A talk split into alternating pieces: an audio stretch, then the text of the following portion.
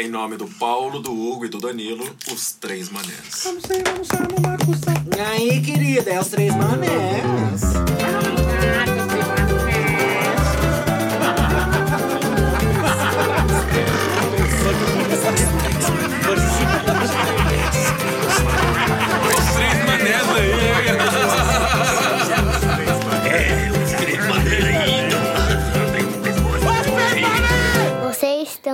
Os três manés.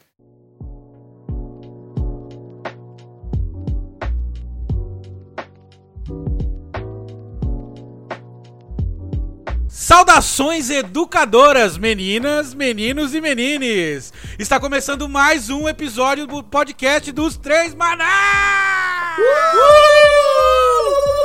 Hoje, senhoras e senhores, vamos falar com a professora Dantiele Lima. Ela que é professora de História da Rede Pública do Estado de São Paulo, atuando na cidade de Osasco.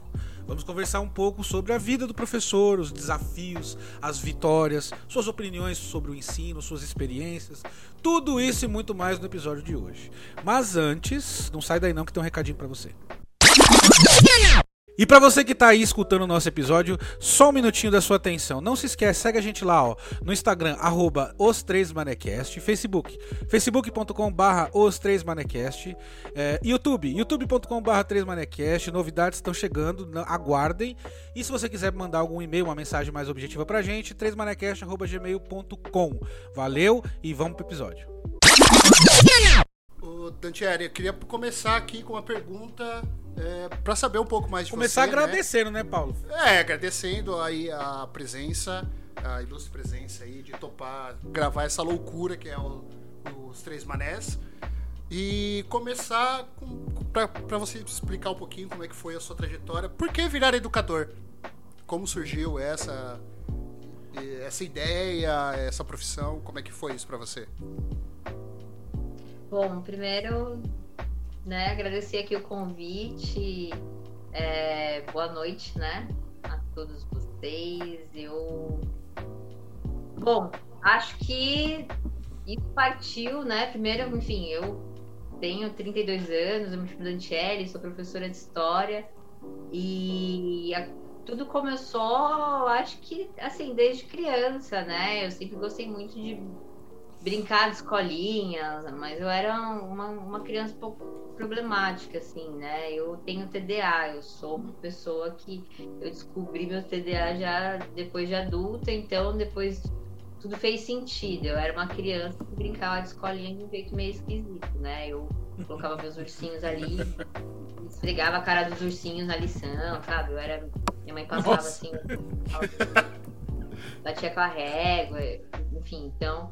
É, brincadeiras, mas isso acontecia mesmo, viu? E sempre gostei, na verdade, sempre gostei muito de escola, né? Eu sempre gostei da escola. Eu falo que eu me tornei professora, educadora, porque eu não queria sair da escola nunca mais. A escola para mim era um lugar assim sensacional. Foi onde eu fiz grandes amizades que carrego até hoje. Era um lugar, enfim, de, de descoberta mesmo, né? Eu, enfim, vim né, da periferia, eu nasci na Vila Municipal em Carapuíba, que, enfim, é, é uma comunidade. é, na época, enfim, a gente tinha ali várias precariedades, é, era enfim, chão de terra, é, esgoto a céu aberto, a gente não tinha muito direito à cidade, ne- não existia, né? Então, assim, vim para Osasco, num bairro também periférico, a escola era um lugar que eu podia né, conhecer outros mundos, que eu poderia, enfim, é, socializar com outras pessoas. Acho que isso foi um, um, um pontapé inicial, assim, para minha construção como educadora, no sentido de, quando adulta, identificar que foi a educação que transformou minha vida, né? Que foi ali o que fez com que eu enxergasse é, um mundo é, crítico, um mundo que não era aquele, né, lá da Vila Municipal, do show de terra, na casa dos meus avós, e também não era aqui, né, em Osasco, no bairro periférico que eu morei a vida inteira. Era muito além disso, era um, mundo que a gente precisava brigar para para conquistar, né, os nossos direitos. Então, eu acho que foi quando eu tive a concepção política mesmo, né? Foi a educação que transformou minha vida e eu quis é, de alguma forma continuar isso, né? Fazer isso por outras pessoas também, não no sentido da benevolência, mas é, como um agente transformador. Eu, eu acho que vem daí, assim. E por que história? Deixa eu só fazer uma pergunta antes, que essa foi bem objetiva, só pra eu entender Manda um pouquinho. ver. Da questão do. que você falou que. Justamente uma pessoa transformadora da educação. Você acha que a, a educação te deu uma noção de. Esqueci completamente a expressão que eu ia usar agora, eu não quero falar Que classe beleza. social. Consciência social? Isso, não, é consciência de classe. Você acha que é, isso teve envolvimento na questão da, do- da sua. de você querer se tor- tornar educadora? Ah, sem dúvidas. Eu costumo dizer que sim, consciência de classe, a gente que é pobre aprende logo cedo, não através né, da literatura marciana, não através dos grandes filósofos que interpretaram né, essa estrutura que a gente tem de divisão de classes, mas na pele.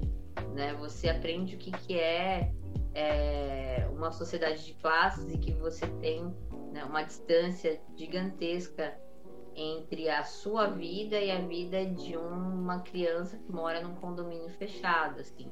É, quando você se depara, nunca assim, deixo de falar e, e, e vou esquecer quando eu comecei a ter vergonha da minha pobreza, né?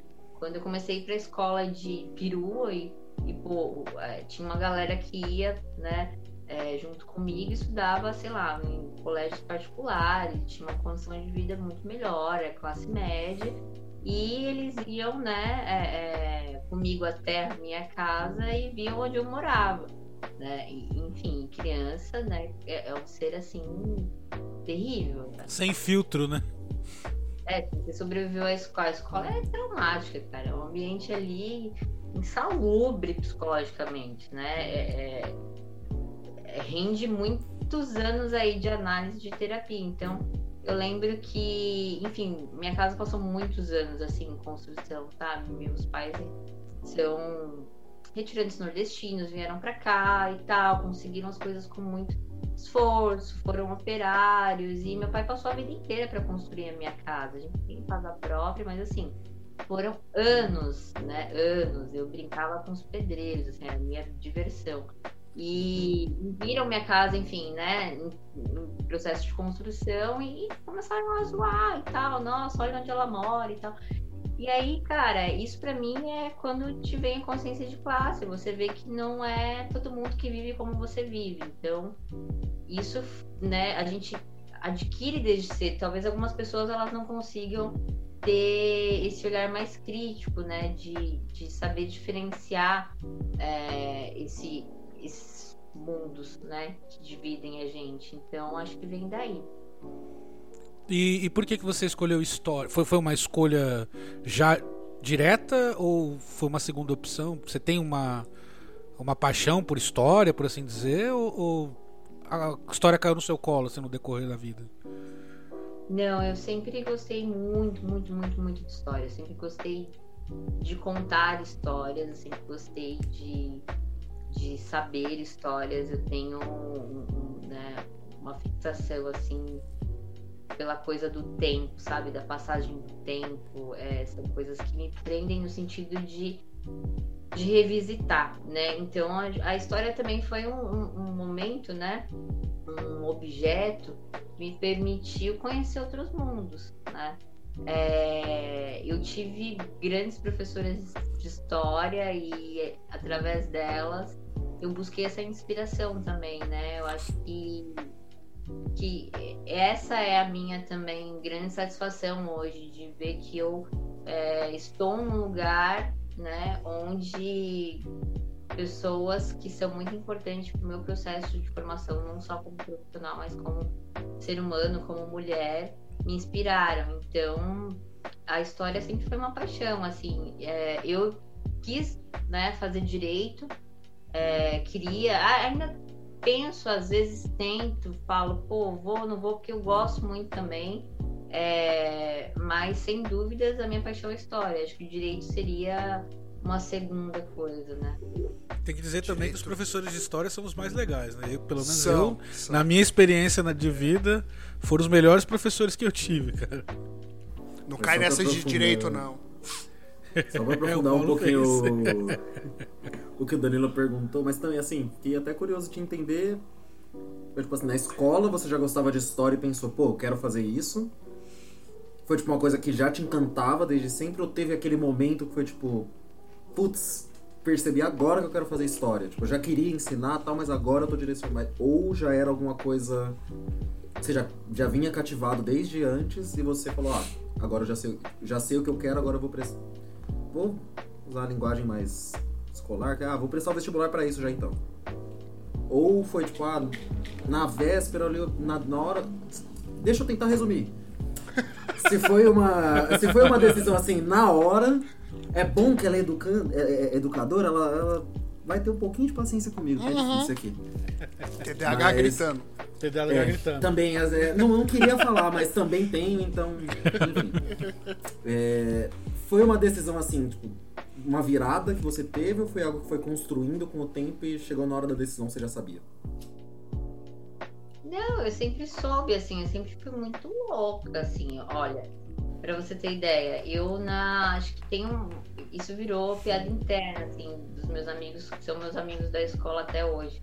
É, eu tive várias piras, assim, de história. Pô, você tem. Quem tem TDA, gente, tem uma parada que é assim, hiperfoco. O hiperfoco ele é o quê? Quando você encasqueta com algo, você fica ali, ó, naquilo e, e, assim aquilo te consome você passa sei lá a, a viver em função daquilo então eu tive vários processos desses de, de me debruçar sobre é, é, literatura né sobre sobre é, é, fatos históricos. Por exemplo a gente teve eu na sétima série a gente ganhou uns livros do estado. Sempre fui de uma educação tucana né?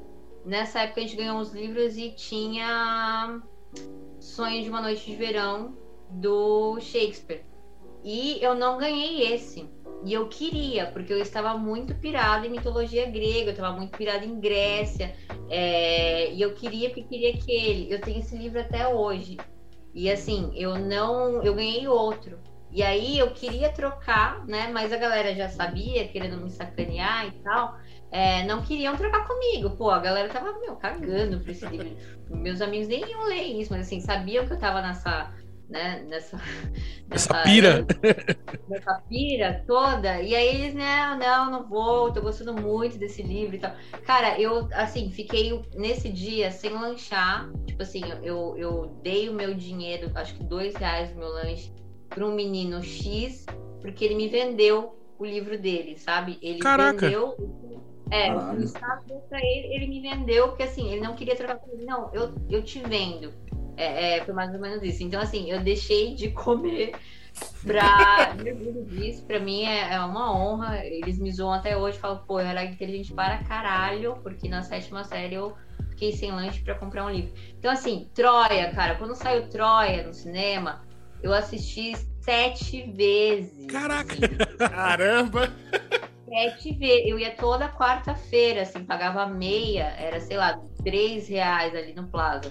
Era um ritual. Eu saía de um curso que eu fazia um curso de informática, quem nunca fez, né? Esse curso de informática não serviu de muita coisa né, na minha vida. Aquele curso lá de Word, pacote Office. Ah, eu, Nossa, Company. eu fiz até datilografia, pra você ter uma ideia. não. Eu É, só, só queria comentar que eu acho que nem a Globo passou Troia sete vezes. Tipo, nem, nem na televisão passou sete vezes. Então, porra.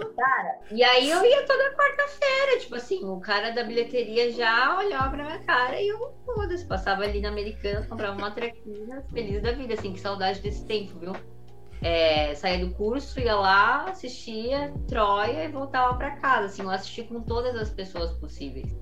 Assim, assisti com as minhas amigas, assisti, enfim, é, é, com o meu primo, não tinha mais ninguém pra assistir comigo, eu comecei a assistir sozinha. Então, sempre foi uma, uma piração mesmo, sempre foi uma, uma paixão. É, o foda é que assim, quando chegou na faculdade, eu falei, porra, como assim, né? Não era bem assim que eu imaginava, porque uma coisa é você gostar, enfim, da história que você é, assiste nos filmes, lê nos livros didáticos, enfim, é, ou na literatura, e outra coisa é você estudar, você É. fazer parte do processo de formação de uma historiadora. Foi tenso, assim, mas eu sobrevivi. Um, um breve choque, né, da realidade com, com a ficção, por, aí, por assim dizer. Cara, muita leitura, muita. Galera que quer fazer história, se preparem, assim, é, é muita leitura, muita, muita, muita é, é, análise, fichamentos, enfim, é- é, são duas perguntas à prova e você escreve três folhas, assim. Mas foi bom, eu gosto, assim, eu tive grandes professores e professoras que me acompanham até hoje, assim, é, eu acho que eu não faria diferente, sabe? Eu queria muito fazer história. Eu, eu, eu, eu, eu gosto muito de história, de, de verdade. Desde a escola sempre foi a matéria que eu preferia. Mas é, eu- o que eu acho engraçado da história hoje é que a, a nossa história é um pouco floreada, né? A gente aprende na escola lá, Dom Pedro declarou a independência no cavalo branco, não sei o que, darará. Nossa. Aí você vai ver a realidade, não, ele tava subindo a serra de Santos com dor de barriga, porque tinha comido ostra montado num burrico, parou pra dar um. se aliviar na beira do, do, do rio, e aí a, a revolução já tinha meio que começado, só vieram do, do Pedro, o bicho tá pegando aqui, cara. Ele falou, ah, então independência ou morte. Bora lá. Tá ligado? Não, não é bem, não é bem isso. né? Eu acho isso muito legal você pegar essas mudanças, né, que é a da real história que aconteceu para aquilo que, que foi aplicado no que nos é ensinado, né, na escola. Por exemplo, Eu também vim de escola pública, então mas calma aí que a gente ainda vai chegar nesse ponto. Eu É, queria te perguntar uma coisa. com as perguntas aqui. E é, É. só pra deixar claro aqui pros leitores também que não sei, acho que o Paulo também vai entrar aqui nesse sentido, mas eu vou ser um mega contraponto com o Danilo aqui. Que eu estudei a minha vida inteira em escola particular, sendo bolsista ou não, foi fiz escola particular. Pública a vida toda. Então eu já quero pedir perdão por antecedência, tanto pra Dantiele quanto pros leitores de qualquer pergunta idiota de falta de noção. Mas o que, E- que tem a ver? Não entendi a parte do escola particular com a falta de noção. porque eu não sei nada de escola pública, tudo que eu escuto é a opinião dos outros. Eu realmente nunca real- fui atrás de procurar. Então, assim, pode ser que eu solte algum absurdo aqui. Não sei se eu vou ou não. Costumo achar que eu tenho noção, mas. Assim, eu tenho zero vivência, até de amigos. Não conheço vivência. Eu lembro que a gente fez o primeiro episódio. Foi o primeiro que a gente fez história de escola? Não. Não. A gente fez histórias da escola, o Danilo É. contava umas coisas que eu ficava, nossa, isso existe? Só que eu não falava pra não ficar feio. Então, como hoje. Vou Tipo, o cara me dá arma pra segurar pra ele jogar bola, essas coisas. É. Não, calma, não, calma lá, calma aí também. Eu também vim de periferia, aí é uma outra coisa. Mas a vivência na escola. bola no, no carpete, bolinha de gude no carpete, essas coisas, né? Empinava a pipa. Não, você pra você ter uma ideia, nem isso eu fazia, de tão, de tão, tão sem experiência dessa parte da vida, eu- nem isso eu fazia. Nem Nunca pipa eu empinei. Fácil né, velho? Calma. Nunca. Vai, calma, eu não, nunca. Eu não tenho, eu não tenho Nunca o quê? Como é que é? Nunca o quê? Eu não Trocar passe por cachorro quente. Opa! Vixe! Cachorro quente, churrasco grego. Não, aí, aí Tava é só a churrasco parte da grego. escola. Fora da escola aí Não, tem uma diferente. Mas. Oi? A galera- Vocês são de Osasco? O Hugo e o Paulo são. Eu morava em Osasco, mas hoje tô morando em São Paulo. É, eu passei 12 anos da vida estudando em Osasco, então. Mas é, o período que eu morei em Osasco, eu não estudei em Osasco. Eu mo- eu morava em São Paulo, na Zona Leste, nessa época. Mas ó, eu queria fazer uma pergunta assim. é, Professor, ser professor pra você, né? É, é uma vo- é vocação? Ou qualquer um que quiser pode ser? Eu falo por experiência própria. Eu- fiz letras, tradutor e intérprete por três anos. Aderi ao curso de letras no intuito de ser professor. Quando eu fui fazer estágio, que eu encarei aquela realidade da escola, eu fui fazendo uma escola pública na época. É, me chocou, eu não sei se porque a escola também era uma escola bem sucateada, por assim dizer, e acabou me, me impulsionando a desistir da carreira de professor. E aí hoje em dia eu me conforto falando assim, ah, é porque não era minha vocação mesmo, porque se fosse a minha vocação eu teria insistido ido pra cima. Você acha que é, é, é, é bem isso ou, ou não? É questão de vocação? Tipo, nasci pra isso? Fica mentindo pra você mesmo, né? É, fico mentindo pra mim mesmo. Esse, esse remédio pra sua consciência. É. Não, não é. Eu acho assim, né? vamos, vamos lá, vamos por parte. Eu acho que vocação é algo muito subjetivo. Eu não sei o que é vocação para alguns, sabe? Para mim, posso falar da minha experiência, assim. Eu, quando comecei é, a dar aula, né? Pô, vim da escola pública, no ensino médio, vou para uma escola que é uma escola particular entre, assim, aquela particular bem chechelenta, tipo assim, é, com histórias bizonhas, assim, aqui. É diretor e o diretor dizem que estão sendo procurados pela Interpol, sabe? Meu Deus. dessa. Nossa. É, era bem isso. E porque eu fui fazer colegial técnico, fiz processamento de dados, eu sou um pouco nerd também nesse sentido aí da- da- das tecnologias. Eu gosto de programação, assim, não, não dei continuidade, mas enfim, voltando. E aí eu fui dar aula com 21 anos, né? Com, eu pô, pisei na escola pública de novo como professora, fui para a escola que eu estudei a vida inteira e para mim ia ser mágico, ia ser assim encantador. Eu ia dar aula com professoras minhas que ainda estavam lá. Só que foi, cara, um balde de água fria. Eu falei, puta que pariu, cara, é isso. É, é, você tá ali em um outro ah, papel, né? Você tá eh, dentro da escola agora com ah, o seu intelecto, né? Já amadurecido, né? Eu voltei como mulher, eu voltei, enfim, como adulta. Não era mais aquela menina. Eu tinha essa memória afetiva. Mas foi tenso, assim. Eu, em vários momentos, quis desistir, assim, porque a escola pública ela não é, é senão algo feito para dar errado, né, gente?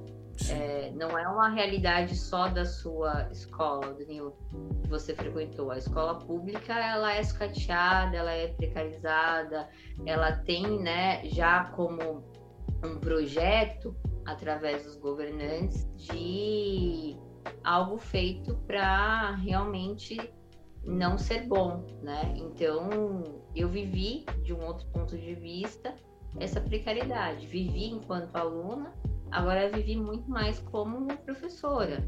É, salas superlotadas, é, falta, enfim, de subsídios básicos.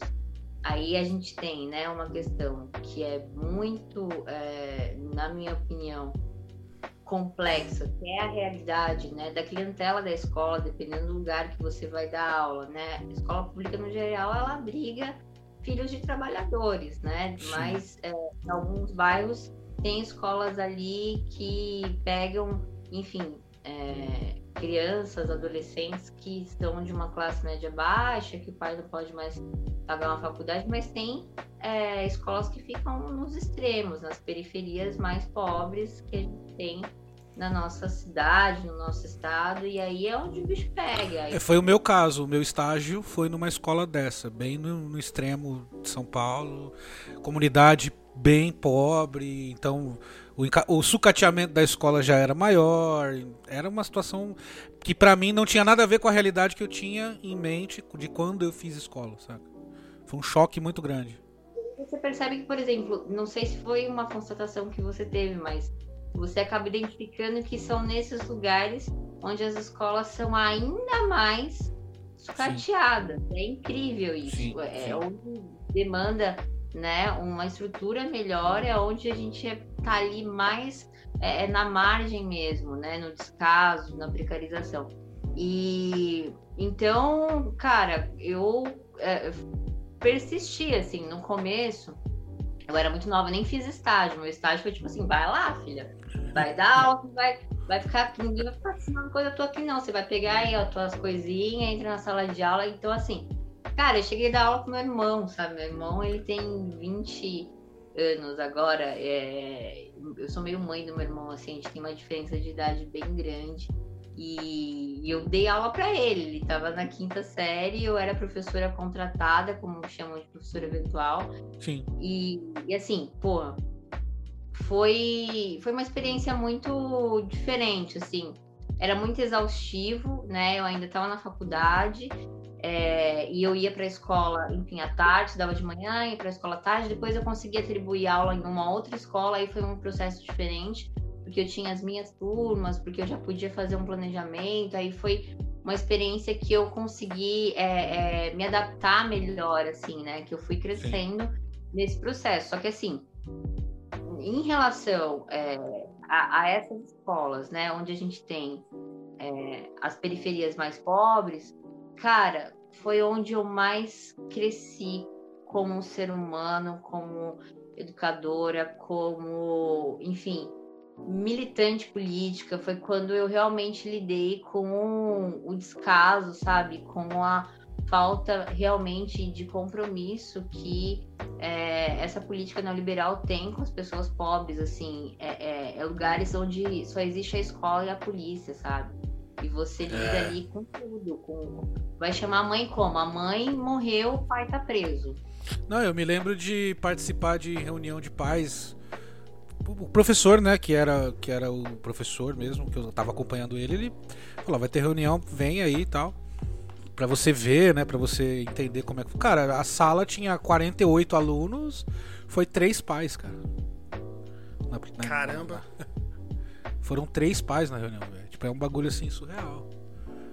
Deixa eu aproveitar para o assunto para perguntar também. Qual foi, assim, o seu maior choque entre a expectativa que você tinha, que você tinha de noção, também até como aluna, e quando você chegou para dar aula, assim, mesmo que não tenha sido de começo, mas qual foi o maior choque que você teve que foi tipo, não é assim, eu vou ter que pensar diferente e entender isso aqui. Isso aqui é novo, tinha uma noção completamente diferente. No quesito de dar aula, principalmente na experiência, né? é, na tipo... parte mais, mais. que foge mais da realidade, assim. Óbvio que é, é mais deu choque, mas enfim. De preparação de, de, de, das aulas, de. de né? De, de lidar com o aluno, isso. de o que você esperava e assim, qual foi o maior choque que você teve que você ficou, nossa, tenho que repensar isso. Olha, eu acho que é exatamente isso que o, que o Paulo chegou a citar, assim. A, o processo de preparação, não só a preparação das aulas, mas Cara, dar aula é difícil pra caramba. A galera é, acho que tem uma mentalidade, às vezes, né, que é você dominar um conteúdo, e não é. Eu queria que minhas aulas fossem legais, sabe? Eu tinha pavor, tenho pavor de aula chata. Eu acho que a escola tem que ser legal. É, eu acho que a escola tradicional ela é um tédio. Você fica ali 5, 6 horas sentado, sabe? É, porra, copiando coisas que a maioria, enfim, do, do, do engessamento, né, dos processos que a gente tem é, de ensino-aprendizagem voltados nesse viés mais tradicional é de um aluno copista, é de uma educação bancária, uma educação que o Paulo Freire categoriza como uma educação onde o aluno ele é um depósito de conteúdo. É, e eu queria transpor isso, não era esse meu objetivo. Eu queria que tivesse ali né, um, uma dinâmica, um processo onde eles é, pudessem realmente se interessar né, por aquilo, pudesse cativar é, a atenção deles e, e, despertar né, o que também Paulo Freire chama de, de curiosidade, a curiosidade crítica, né, a curiosidade de querer saber e saber certo, aprender certo, né? O que, que é o aprender certo? Aprender a partir de uma concepção onde você se entende como parte daquilo, aquilo faz sentido para você porque aquilo está ligado à sua realidade de alguma forma, né? Tem algo de você ali. Então esse foi para mim o maior desafio, assim. É, é muito difícil você conseguir, né, fazer é, é, com que esse processo seja assim é, educativo, transformador, é, é, de uma maneira horizontal e, e, e né, dinâmica com a juventude, assim, cara. Hoje a gente lida com mil estímulos. A galera tá com celular, sei lá, de qual geração, tá no YouTube, tá, é, é, enfim, no Facebook. E isso, assim, quando eu comecei há 10 anos, é, lógico, não existia toda é, é, essa massividade, assim, né, da, da tecnologia presente, não tinha isso, isso tão acentuado, mas mesmo assim é, é difícil você acompanhar né, é, o cérebro um jovem. Sim. Então, assim, porra, eu via alguém que tava ali meio entediado ou é, dormir, pô, dormir na minha aula é morte, cara. Você não dorme na minha aula. Vai pro lado, vai no banheiro, dorme lá na cabine, mas não dorme na minha aula porque você me destrói, você acaba comigo, você, sabe, fodeu meu dia. Então, assim, eu acho que isso foi muito difícil. Mas eu descobri que não existe uma fórmula e eu lido com isso até hoje. Para mim, toda vez que eu piso na sala de aula é um grande desafio. Assim, você não se caleja, não, não existe é, é, um- algo que né, faça com que você se acostume e seja de boa. Não, toda vez é um grande desafio. Eu acho que é isso que te move, eu acho que é isso que faz com que você busque cada vez mais, sabe, saber mais. Pô, eu já tive uma sala que é um segundo ano que já se formaram e eu carrego eles no meu coração até hoje. É, se tornaram meus amigos, assim, que era um segundo ano e que, meu, eu tinha que estudar pra cacete, assim, pra dar aula pros caras, porque é, eles tinham fome, sabe, de conhecimento. Então aquilo era sensacional. Claro, às vezes você não, não vai encontrar isso de cara, nem sempre você encontra, é muito raro. Mas a educação ela precisa ser legal, cara. Esse pra mim é um grande desafio. E, e, e, e às vezes a coordenação também não ajuda, né, Dan? Às vezes a coordenação é mais engessada, às vezes você quer fazer um, um- dar uma aula mais dinâmica, uma aula diferente, e eles acabam segurando você, né? Por, por você tá, tá, tá, tá no papel de professor, eles acabam, ó, eu- acho, eu acho que não vai dar certo dessa forma, você tem que fazer desse jeito, de tal e tal jeito. Então, eu acho que eu acho que a coordenação, a direção acaba dando uma segurada em você, né? Então, Paulo, eu digo que eu sou professora da escola pública uma, por paixão, por compromisso político, por uma escolha de vida que eu fiz é, e também por falta de disciplina, porque eu, eu, enfim, eu não tenho essa, sabe? Ninguém me segura nesse quesito, assim. Eu não jamais conseguiria, e eu falo, assim, já tive várias oportunidades de estar lecionando é, em outros espaços, em escolas é, particulares, conceituadas até, assim, né, num, num nível razoável, mas eu não tenho, cara, eu não tenho, é, é, não digo que é maturidade, mas assim, eu não tenho essa, essa paciência, assim, eu não tenho essa disciplina, eu jamais deixaria alguém interferir no modo como eu vou é, é, dar aula ou no que eu vou trabalhar, assim. então na escola pública você tem é, essa liberdade também, sabe? Somos ali todos servidores públicos, você tem a liberdade de cátedra, você tem, lógico, um compromisso, um, um, né, um dever, lógico, com, com seus coordenadores, com pessoas que estão ali para também te ajudar a crescer profissionalmente, a, a construir esses processos, mas existem situações que a gente sabe que são pessoas, enfim, autoritárias, que, que ingessam, né? Famosa carteirada, né? É, não, eu tô fora, eu não, eu, não, eu não duro não, cara. Eu nunca durei nem o setor privado, velho. Eu era o cão, assim. Eu trabalhei muito em loja de shopping, né? É, e teve um tempo que eu, porra, trabalhei é, é, numa loja que era bem, bem, bem chatinha, assim, bem enjoadinha. E, mano, meu apelido era intriga, assim. Eu falo que eu sou eu sou revolucionária desde sempre, porque eu ficava ali questionando por que que a gente não tinha um micro-ondas no estoque para esquentar minha marmita. Tinha que descer lá no subsolo do shopping para colocar a marmita absurdo. no banho. Porra. É, já trabalhei em Nossa. shopping, era foda, era assim mesmo. É, É, então assim, eu nunca durei, nunca durei. Eu sempre saía, tipo assim, meu, não passava nenhum ano. Agora, ô, ô Dantieri, é, mas assim, só pra gente entender, o, a, a, a matéria que você aplica para os seus alunos, ela, ela é determinada pelo Ministério da Educação. Você tem um cronograma de matéria que é pré-estabelecido e você tem que seguir aquela agenda, certo?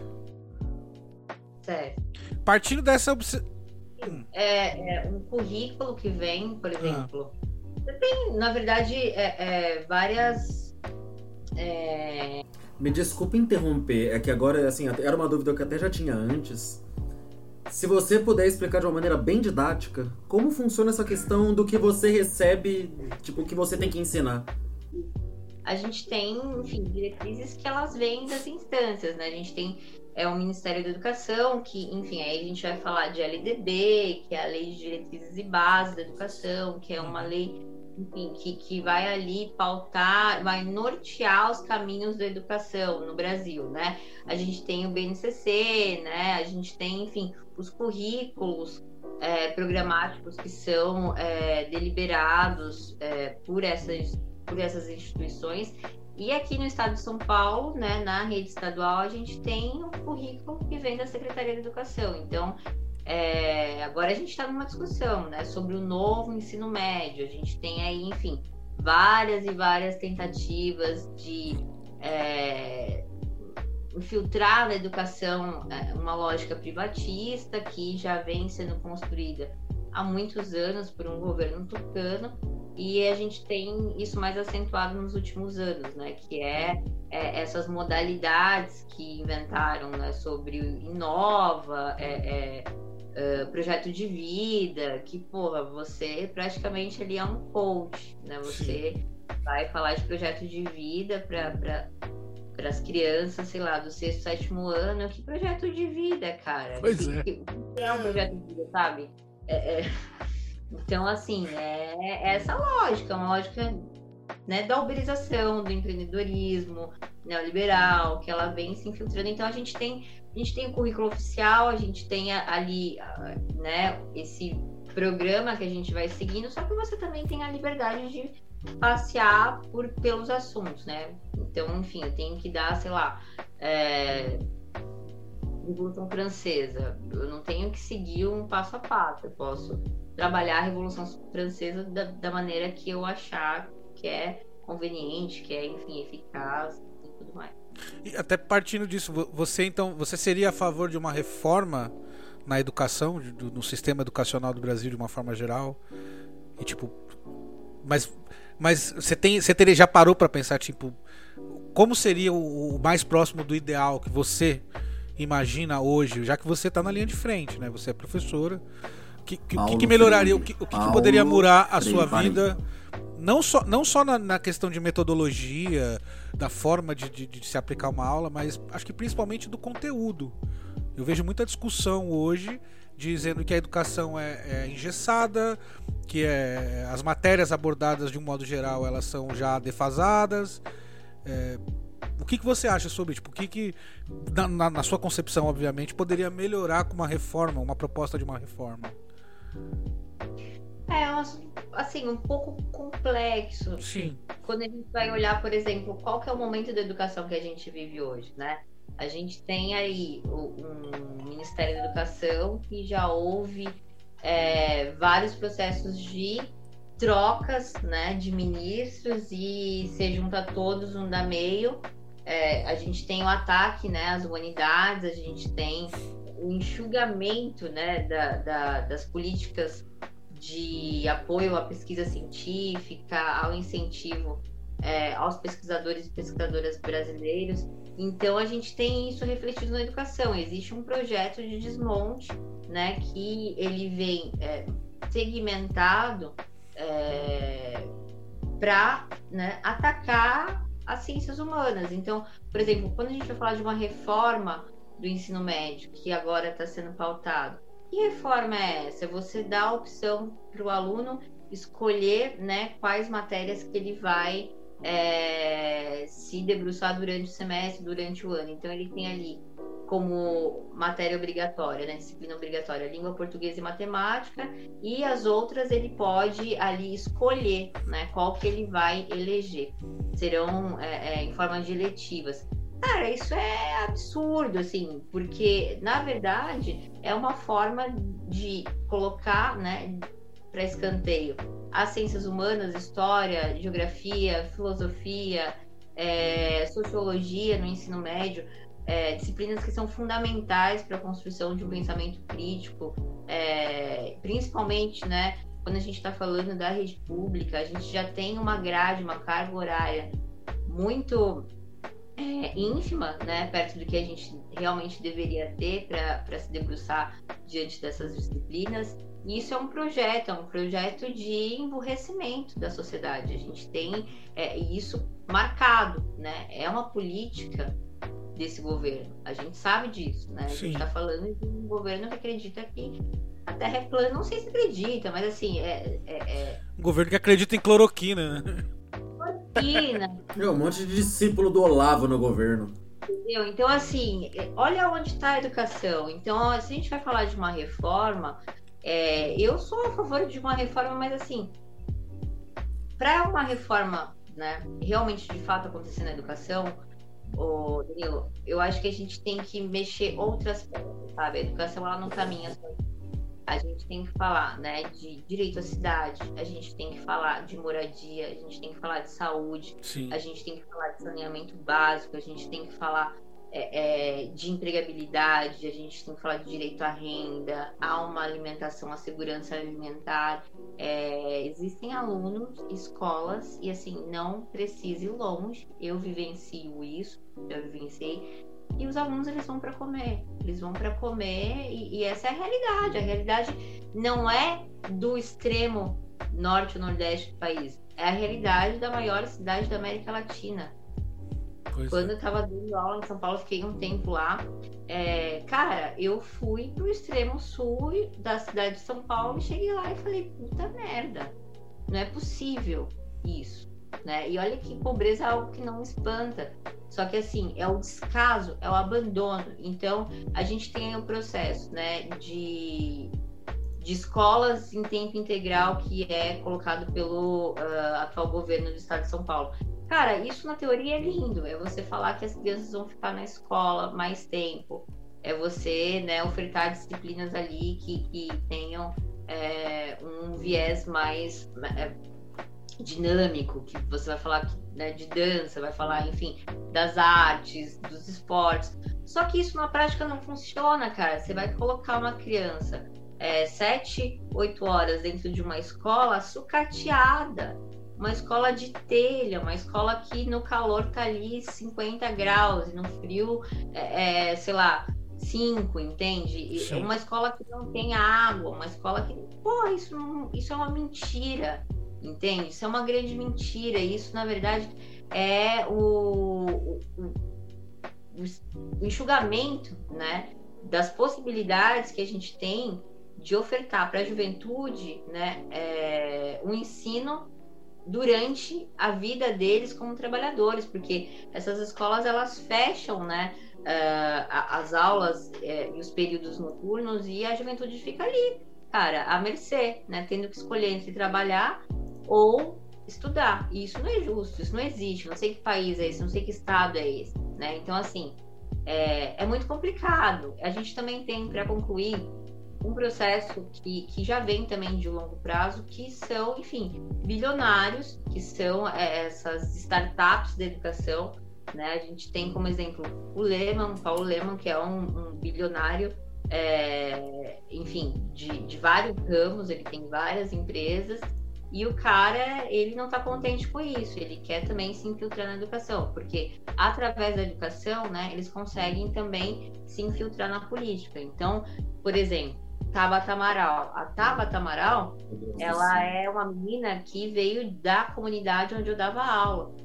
A Tabata lá, ela era, isso em 2019, quando eu tava lá, 2000, enfim, 2019, no comecinho de 2019, 2018, por aí. Ela era, eu vivenciava isso, né? Eu via isso. Ela tinha acabado de ser eleita e ela era uma grande celebridade, ela era o sinônimo de sucesso, né? Aquela história do grande vencedor, do herói, né? A trajetória do herói. Pô, a menina que veio da periferia, né? Ali, da extrema pobreza. Nananã. Cara, a, a Tabata, ela é cria do Renova Brasil.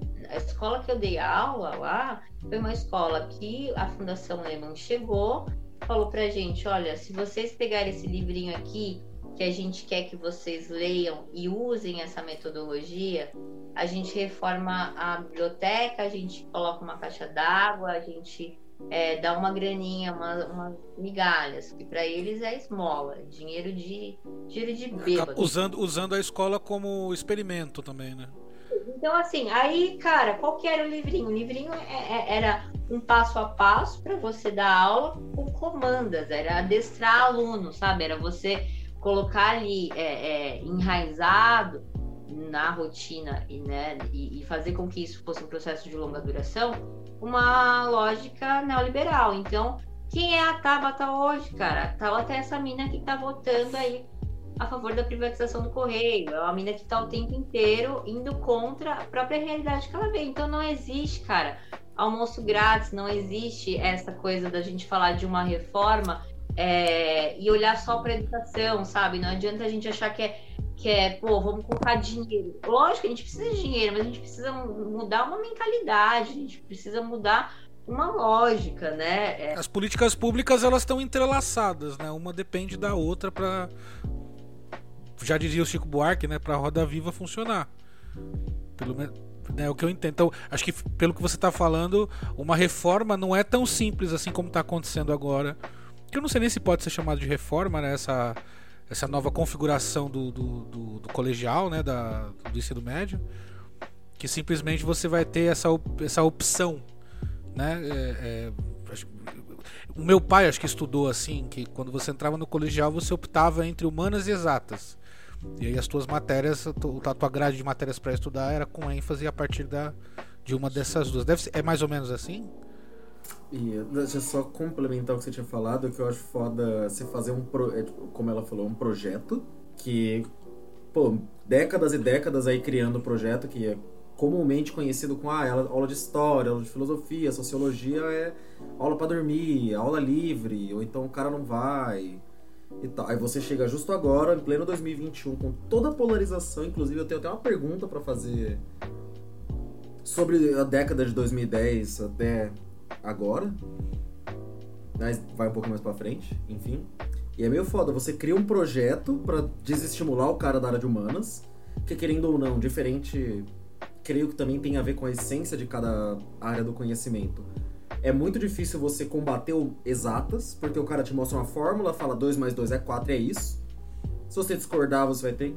E de humanas, com o projeto que a gente já tem de desmerecer, de falar é opinião, achou, não achou, pra mim a maior cagada que tem desse projeto é justamente a questão de ai foi golpe, ai não, os militares atuaram assim, a galera discute até isso, tem gente que discute até se nazismo era de esquerda, eu fico, caralho, gente. E aí você chega em 2021, olha pro jovem, vou dar, usar até o exemplo que a, que a Dantiele falou. O cara tá indo pra escola pra comer porque, assim, ele não tem nem de onde tirar isso. Nada. Aí você olha para ele e fala, então, você vai querer, eu vou deixar você escolher. Você vai de humanas ou exatas? Você pode tirar todas de humanas aí e ficar com as de exatas tal ninguém leva humanas a sério nesse ponto. O cara já não vai 100% focado em aprender para a escola, não é o principal objetivo dele. Aí você me bota um projeto, não, acho justo deixar o, o jovem escolher. É meio óbvio que a galera vai acabar tirando humanas, não vai dar tanta tanta razão pro lado Eu acho que não, viu? sentido. Eu falo para você Eu acho que não, acho que a molecada vai fugir da matemática e vai falar, não, aqui não tem conta, eu vou lá. Não, eu, eu, não vou nem no ponto de, pai, tipo, é mais difícil ou não. Porque, querendo ou não... É, é porque a gente não sabe é... também se a divisão é exatamente essa, né? Humanas exatas. é, é, é, assim mesmo? É modo de dizer, eu não lembro agora. Mas, tipo, o cara, se você for pegar o projeto, é muito mais peso você saber física e matemática, dá muito mais mérito, digamos assim. Capaz até de colocar ali no projeto pra você ganhar mais pontos para você aprender o básico do português, que você tem que saber ler e escrever. É tipo criar um funcionário. Você tem que saber o básico de matemática. Mas se você não souber nada de história, meio que ok dentro desse projeto. Se você não souber nada de humanas, se não souber nada de geografia, ok. Porque o cara que sabe de exato sabe fazer as contas. Ele sabe lidar com essa parte mais.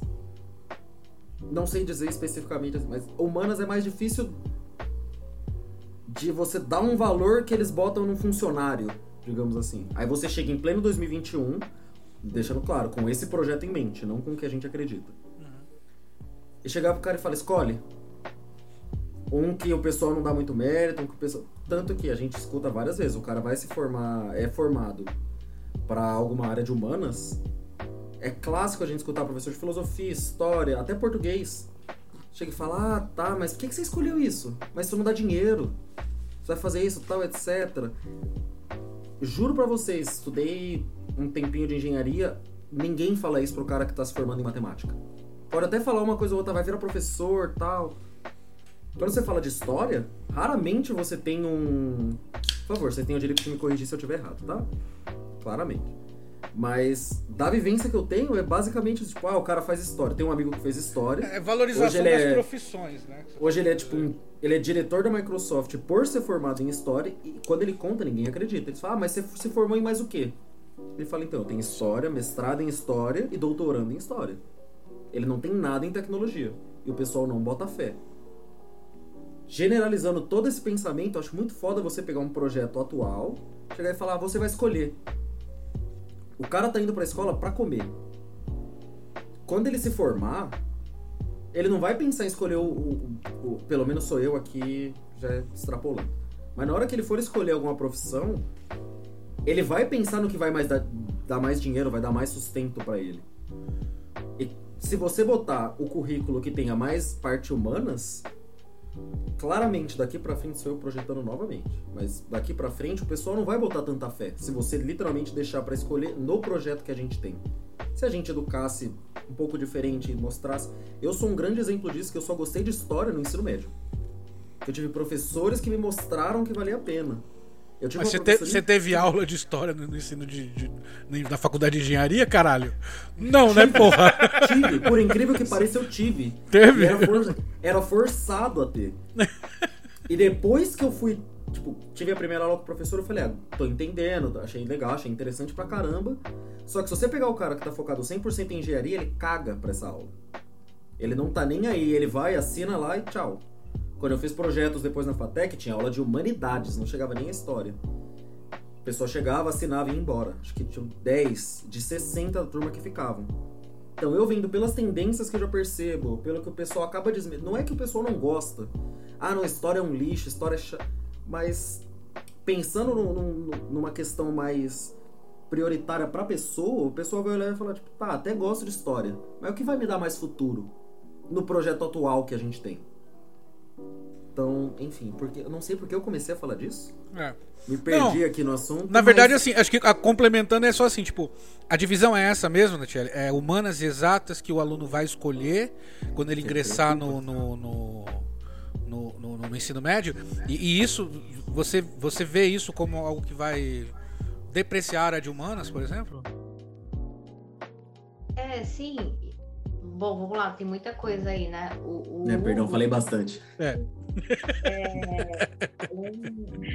ele trouxe um raciocínio muito muito presente, ele foi muito é, é, sábio no sentido né, de, de colocar essas ponderações sobre o que, que vale mais a pena. Na verdade, isso é uma educação que, por exemplo, tem um autor que se chama Esteban Mesaros, que né, escreveu um livro, ele é um cara muito assim aclamado na educação, que vai falar sobre educação para além do capital.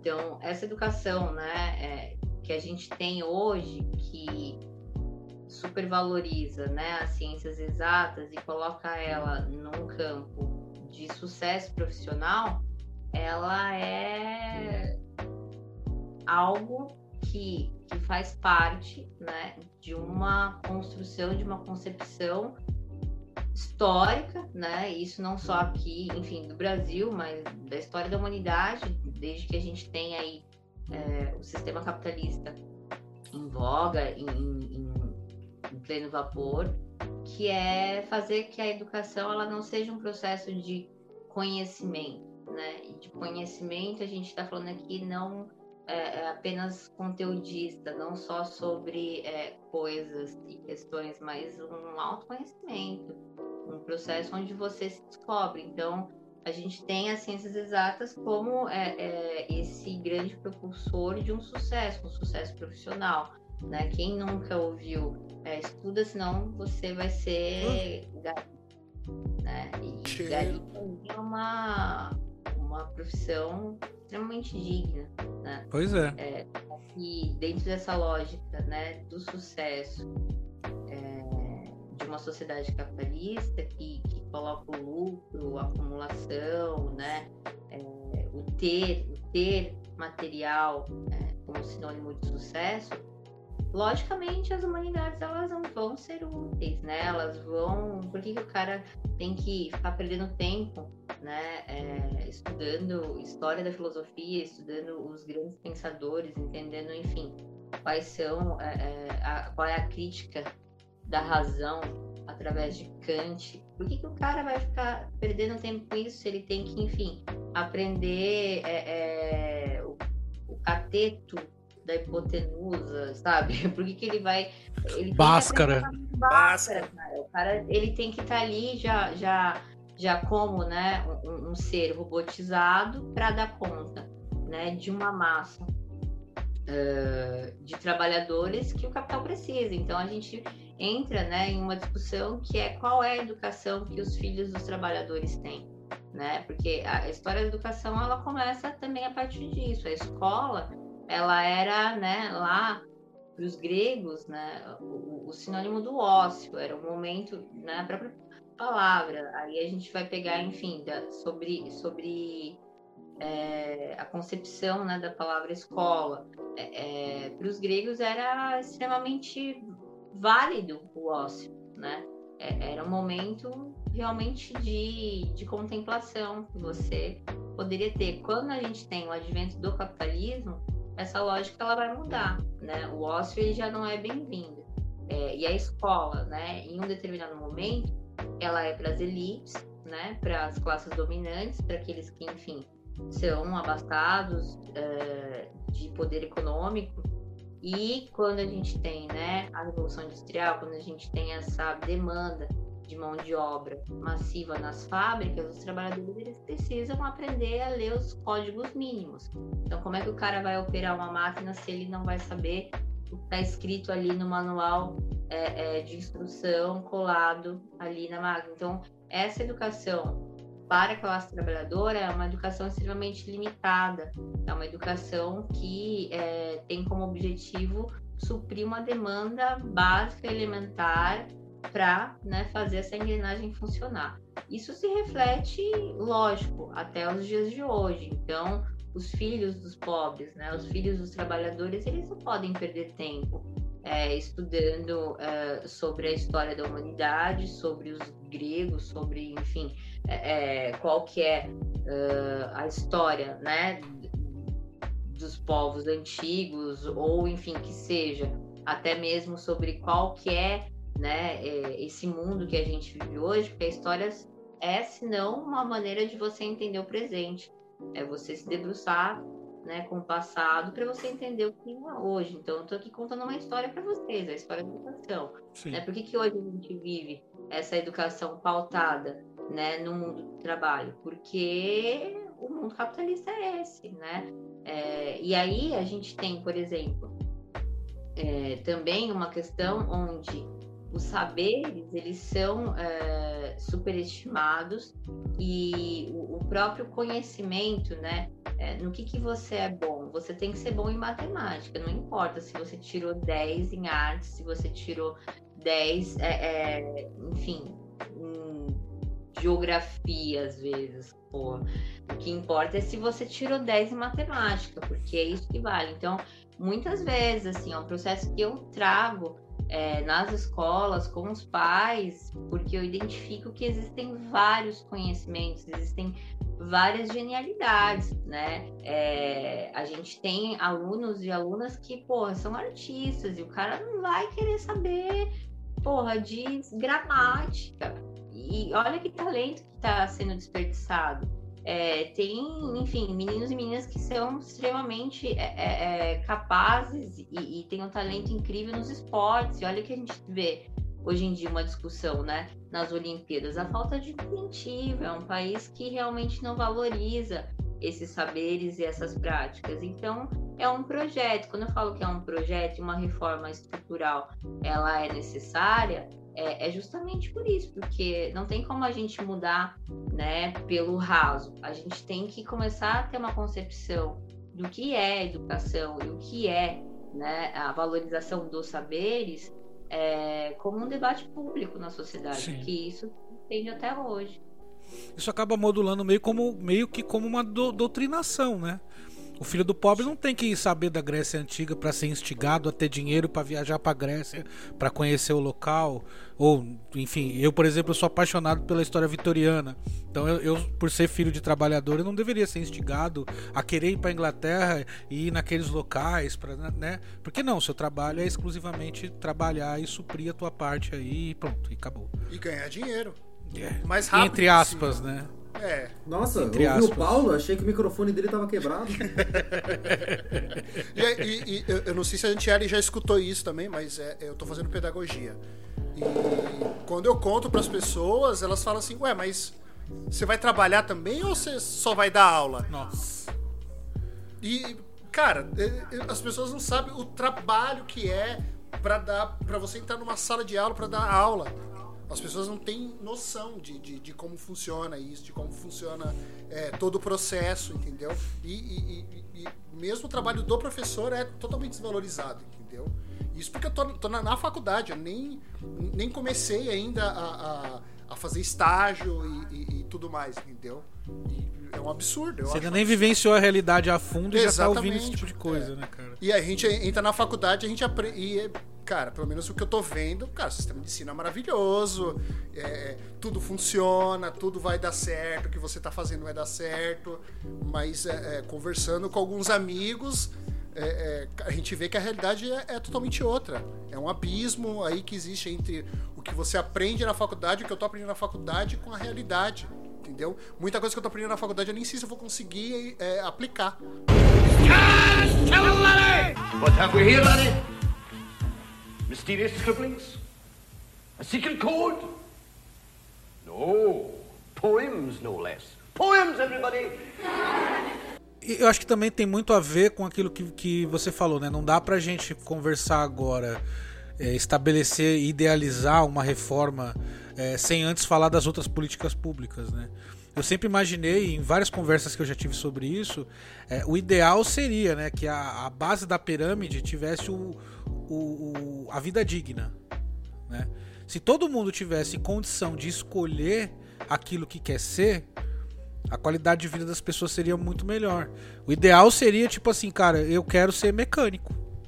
Você não é mecânico porque te foi condicionado, porque a vida te- é isso que tem pra ser, sabe? Não, eu quero ser mecânico, eu gosto de ser mecânico.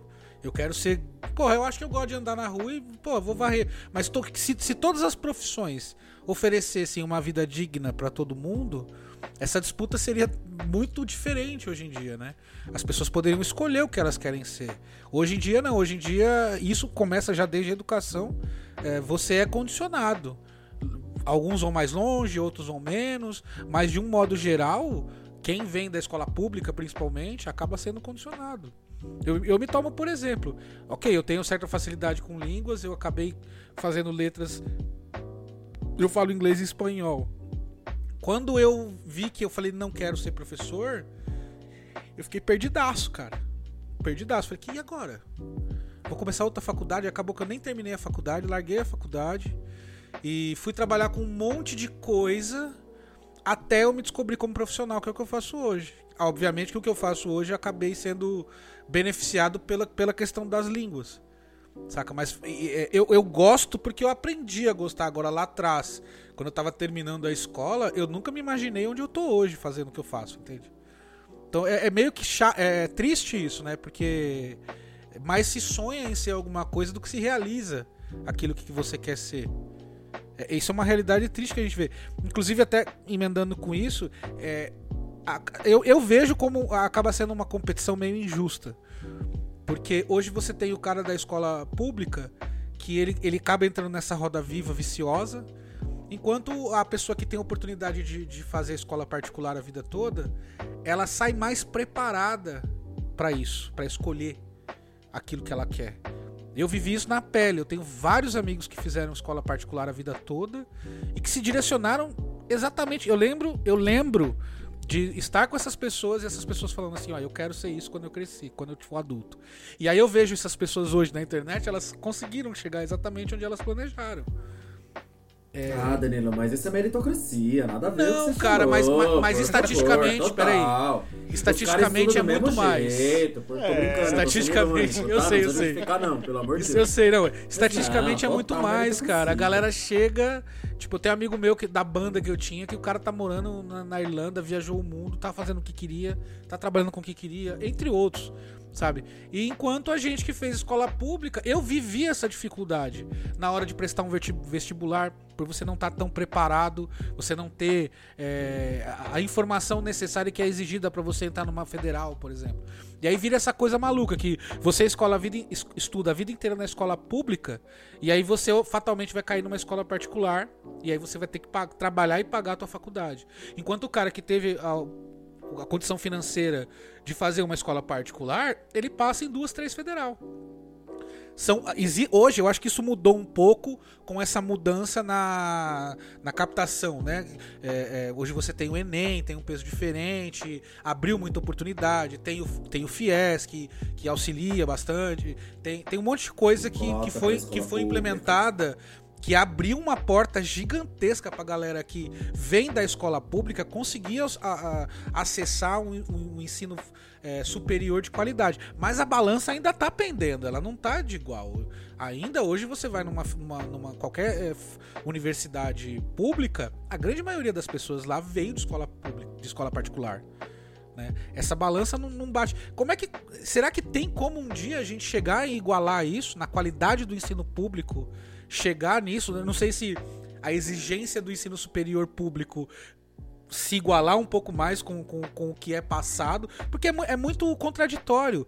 A- o, o, o governo te, te dá um ensino e te, exi- te exige uma capacidade que, que ele não te deu pra você disputar como, como um igual pra você chegar numa universidade. Deixa eu só encorpar um pouquinho o que você falou pra botar o meu exemplo. Que assim como os pais da Dantiele, meus pais são retirantes do, do Nordeste, vieram sem nada pra cá. Só que acho- é, me sinto até mal de falar assim, porque eles são maravilhosos, tanto meu pai quanto minha mãe fizeram de tudo. Só que vieram com uma mentalidade que eu queria ser arqueólogo, por causa de Jurassic Park. Foi passando um tempo. Juro que, que não é pra puxar sardinha de ninguém, mas eu pensei, pô, arqueologia não é muito o que eu quero. O que eu gosto é da história, tipo, entender como funciona, o que rolou, mil coisas que é muito mais focado em história do que arqueologia em si. Enquanto eu falava de arqueologia, citava Jurassic Park, era maravilhoso. Citei história, de repente meu pai ofereceu até carro pra eu fazer medicina. Enfim, pulou-se uns anos, meus pais sempre matando pra pagar a escola particular aqui, sempre vivendo no, no, no ambiente de escola particular. E dois, três anos depois que eu me formei, eu fui fazer vestibular. Não estudava, não pegava em um livro, assim, sem nada. Foi a vida inteira escola particular, sendo pago. Tendo, óbvio, tinha aula de Enem, que era pra aprender a fazer o Enem em si, porque era diferente vestibular, tinha aula focada pra vestibular. E depois de 4, 5 anos sem, sem saber o que era um vestibular, eu tava conversando com uma amiga minha que ela estudou a vida inteira em escola é, pública, ela tava fazendo faculdade particular, se matou pra conseguir uma bolsa e vivia brigando comigo porque eu fui fazer vestibular tanto da Unesp quanto da FATEC e eu passava o dia inteiro sem fazer nada. Seis meses antes do vestibular, nada. Um mês antes, nada. Uma semana antes, nada. Uns dois, três dias antes, peguei os livros do cursinho, que também fiz cursinho particular. Deu, sei lá, fiz a prova. Deu uma semana depois, passei entre os dez primeiros. Essa, pessoa, essa minha amiga, ela olhou e ficou tipo, como você fez isso? Ela achou um absurdo, ela achou incoerente. Porque ela estudou a vida inteira, estudou- se matou de estudar na escola pública e não conseguia passar em vestibular. Ela falou: eu faço faculdade particular porque eu não quero nem ter que passar pela prova, eu tiro minha bolsa ali, mas vestibular tá. E eu foi a primeira vez que eu me toquei que eu fiquei, caralho, não foi só tipo eu aprendi na escola. Eu literalmente aprendi a lidar com o sistema. Porque fazer vestibular pra mim foi uma matéria, não foi uma experiência por passar por isso. E antes disso, eu passei em, em vestibulares públicos Sim, sem brincadeira, 99% era exatamente o perfil que o Danilo falou. Era o cara que passou a vida inteira tendo ajuda, tendo algum suporte, saiu à frente. Fiz minha brincadeira da meritocracia. Esse pessoal foi o que colocaram eles a dois passos da linha de chegada. Não vou me tirar disso, porque apesar de ter sido bolso ou não, também tive o mesmo o mesmo aprendizado ali com eles, querendo ou não. mesma base, ambiente Era a mesma coisa, a mesma base, obrigado. E era um absurdo, porque eu ficava tipo, pô, mas a faculdade pública, vejo uma galera se matar de estudar, mas quem tá aqui é só galera do moletom da Gap, do, do Ah. óculos caro, que é, é férias, viaja pra fora do país e tal, etc. Eu fico, pô, fiquei com. Foi, meu primeiro choque foi esse. O segundo foi, tipo, eu fazer um vestibular cinco anos depois e não ter pegado matéria nenhuma recente e ter passado na frente de gente que eu sei que pô, se matou de estudar, passou o ano estudando. Foi de, de cursinho público, cursinho de, de- com, com bolsa, que ainda assim não era uma etapa da vida, um objetivo da vida tudo mais. E eu assumi, me assustei, eu falei, porra, esse pessoal estuda, tipo, às vezes 10 vezes mais do que eu. No cursinho eu era um vagabundo, eu passei seis meses sem ir pra aula de matemática. E eu queria fazer, eu queria fazer engenharia. Então, assim, o que o Danilo falou, só pra ilustrar pros nossos leitores, assim, 100% óbvio que quando você. en- é, mas só depois que você passa na faculdade pública e você convive, você fica, peraí. Tem, tem alguma coisa estranha aqui, porque. Porra. A galera que tá aqui poderia muito bem pagar uma Mackenzie da vida. Conheço gente que poderia ter pago, mano, uma Oxford, uma Harvard da vida. Gente com esse nível de dinheiro. Estudando na mesma faculdade que eu. Pois E, é. sei lá, um ou dois que tinham passado pela cota de, de escola pública. E assim, ai- ainda assim, se esse cara fosse competir comigo numa Olimpíada de qualquer matéria, escolhe a matéria que vocês quiserem. Matéria que os dois não estudaram ainda. Esse cara me dar um pau. Em conhecimento, em, em- em perseverança de ir atrás do que ele quer e tal. E Isso eu acho foda. Só pra dar uma ilustrada no que o Danilo falou e. Qual foi sua pergunta mesmo, Dan? Desculpa.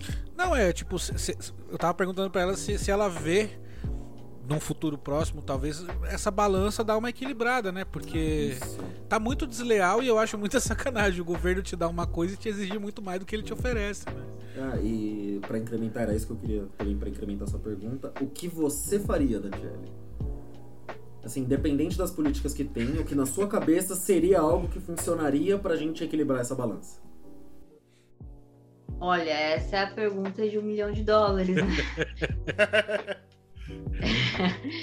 Acho que responder isso assim, o que eu faria, ou né, passar aqui um- uma receita de bolo, não existe, gente. A gente vive, como eu falei, é, processos que se interligam, são estruturais de um país, né? Que é a, a periferia do mundo, a gente está no capitalismo periférico, onde realmente a, a elite, né? Não é elite, a classe dominante, né? Os 1% da sociedade, ele não pode ceder, ele não pode abrir mão, né? Porque ele é refém da sua própria condição de classe, né?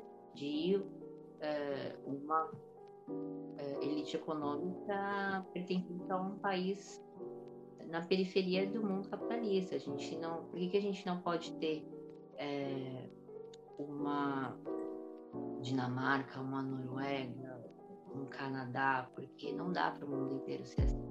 Então, o nosso papel como um país, né, fundado através da exploração, da colonização, do extermínio dos povos indígenas, da escravidão é, do povo negro, que foi o último a abolir a escravidão, que até hoje né, é, vive é, o reflexo desse período histórico, que até hoje encarcera né, ah, a negritude, que mais da metade né, da população são formada, é formada por essas pessoas, e essas pessoas elas estão nos piores lugares. Elas estão é, é, nas faxinas, né, no- no- nos atendimentos nos restaurantes, elas são é, é, aqueles que servem, né, aqueles que acordam mais cedo para que uns acordem mais tarde. Então, acho que o problema da educação a gente resolve exatamente aí, quando a gente reverte essa lógica, quando a gente é, luta por um país né, menos desigual. E a gente tem né, muitos estigmas que carregam eh, os socialistas, os, os comunistas, as pessoas, enfim, que, que sonham e lutam, né, eh, e tem como uma, uma utopia, um, um não lugar, mas um lugar que é possível de ser criado, é, um país onde exista justiça social, onde a distribuição de renda ela seja realmente é, é, um, um, um fato? Onde as pessoas consigam abrir mão né, do montante né, de dinheiro que elas nadam para que é, 90% não esteja aí na miséria. Então, quando a gente está falando né, de, de, uma igualdade, um processo mais igualitário, por exemplo, nessa questão né, do ensino superior, a gente tem que lembrar é, é, de processos políticos a gente viveu. A gente passou por um governo petista, que foi um governo que deu amplo acesso né, às universidades, que como o Danilo falou, né, tem o FIES, tem é, o Enem, tem o ProUni, a gente tem mecanismos que hoje possibilitam né, que é, a grande maioria alcance esses lugares, mas a gente, em contrapartida, tem, é, na minha opinião, um, um, fenômeno né, na sociedade que são as universidades shopping, né, que É. são, a, que são as universidades que é, elas não têm ali é, senão um- um- uma maneira de, de lucrar, né? É a educação por lucro. Então, veja bem, eu não fiz uma faculdade pública, eu sou né, parte dessa estatística que o Hugo estava falando, é, da classe trabalhadora que não pôde fazer um cursinho pré-vestibular. Imagina, eu comecei a trabalhar com 15 anos. E assim, não foi porque ah, eu queria ter meu. Não, porque eu precisava, eu tinha que trabalhar. Né? É- É o que eu falo, a juventude é, periférica, ela vive esse dilema. Ela tem que trabalhar muito cedo é, e ela tem que equilibrar pratos. Eu falo, hoje eu tenho o mínimo. Hoje eu tenho o mínimo que qualquer pessoa deveria ter. Eu tenho é, é, um emprego que eu prestei um concurso e eu passei. Eu tenho um, curso superior que eu paguei, né, com o meu dinheiro, do meu trabalho. E, porra, E que você quis, né? Não, não, não te foi condicionado, não foi meio que, ah, é isso aí que dá pra fazer na vida. E assim, eu tive o privilégio de, de escolher, cara, porque ainda assim, eu tive que, que ter várias discussões também em casa sobre isso. Pô, vai fazer isso e tal. Mas assim, era com o meu dinheiro, é, né? Eu que tava ali trabalhando e, e- e- e pagando e, e custeando isso. Então, assim, é, eu sempre fui muito responsável desde muito cedo. É, é o que eu falo, a juventude prefere que ela amadurece muito cedo, ela lida com problemas que são problemas de gente grande, muito cedo. É, é, eu tive, enfim, que passar por inúmeros processos é, até os meus 20 anos que, pô, tem adulto que não viveu. Então, assim, é, acordar cedo, pegar. Isso é, é o básico, né? Pegar busão lotado, levar marmita, é, enfim, contar moeda, estudar na hora do almoço e fazer uma faculdade, porque eu me formei na faculdade aqui do Osasco, chama Unifiel, uma faculdade que eu tive a sorte de fazer o curso de História, que na época, e ele ainda é muito conceituado, não, não existe mais, mas assim, dentre as faculdades privadas, é, ele estava ali na nota 5 na ENAD, cara. Eu tive excelentes professores, eu tive professor, pô, é, é, pós-doc, que é mega, assim, é, renomado, fudidão do rolê, sabe? Que, que, que, enfim, que fez com que é, esse- essa graduação, né, embora não seja uma universidade né, renomada e tudo mais, é algo que, para mim, para o meu conhecimento, cara, a gente dá de 10 a 0 em PUC, por exemplo, quando teve o concurso né, para professor do governo do estado de São Paulo, e aí vem um exemplo prático disso que vocês estão trazendo. É, cara, isso foi em 2014, eu acho, ou em 2012, não lembro. Foi o, um concurso um antes do que eu prestei. É, eu prestei em 2013, eu acho que foi, foi esse. 90% é, dos candidatos que prestaram concurso para professor no estado de São Paulo eram da Unifiel. Caramba. Caramba. 90. A Unifiel era referência. né? colegas, e eram letras, era, enfim, é, é história, geografia. Então, assim, quem é que está dando para a sociedade? Quem é que está retornando para a sociedade é, aquilo que, que adquiriu de conhecimento? E veja, estamos retornando algo que pagamos para isso. Pois é. né? Então, em contrapartida, o pessoal da USP, da FEFELESH, teve um tempo que eu odiava a FEFELESH, eu odiava a FEFELESH, pelo tinto, eu, porra, ficava puta, assim, porque, cara, é, isso passou besteira, né? A gente ia lá, porra, uma vez eu fui lá assistir uma palestra do Peter Burke, cara, isso, sei lá, em 2009 também, sabe? A galera, mó, chata, a galera, meu, assistindo a palestra, o cara falando inglês, eles já acompanhavam o que o cara tava falando. Eu, que merda é essa, cara? Como assim? Eu tenho que esperar o tradutor e, e esse filho da puta que, tipo, já tá sabendo o que o cara tá falando, o cara com puta de um sotaque, nem que se eu ativasse ali, ó, meu ouvido biônico não conseguia. Então, assim, é, é, é aí que eu via, não é justo, velho. Aquele dia, assim, é, e fora o elitismo, isso mudou muito, né? A USP também mudou bastante, aí tem essa democratização dos espaços, a gente tem, enfim, pobre é, fazendo é, USP e, e, federais, só que assim, é, era um olhar elitista, tipo, quem são vocês? De onde vocês são? Aqui. Aquele dia eu voltei para casa, cara, é, no meu trem, pegando meu busão com meu fone de ouvido. Falei, meu, não é justo, sabe? É muito injusto. Só que assim, o que, que é justo nesse país, né? Então, a gente tá aqui falando, né? É, de uma questão que é estrutural, a educação é realmente, e principalmente a educação superior. Antes, a educação superior ela era né, um grande é, é, símbolo de poder da classe média. A classe média ela tinha, né, a classe média liberal, né, de profissionais liberais, tudo mais, como a Marilena Chauí traz, ela era é, é, esse, né, esse era o que separava a gente, né? A ralé da classe média era o ensino superior quando a classe trabalhadora né, conquista seus direitos mínimos e tem acesso ao ensino superior, é, a coisa começa a ficar ruim para eles. Tipo, meu, quem é essa gente? Né? O que, que vocês estão fazendo aqui?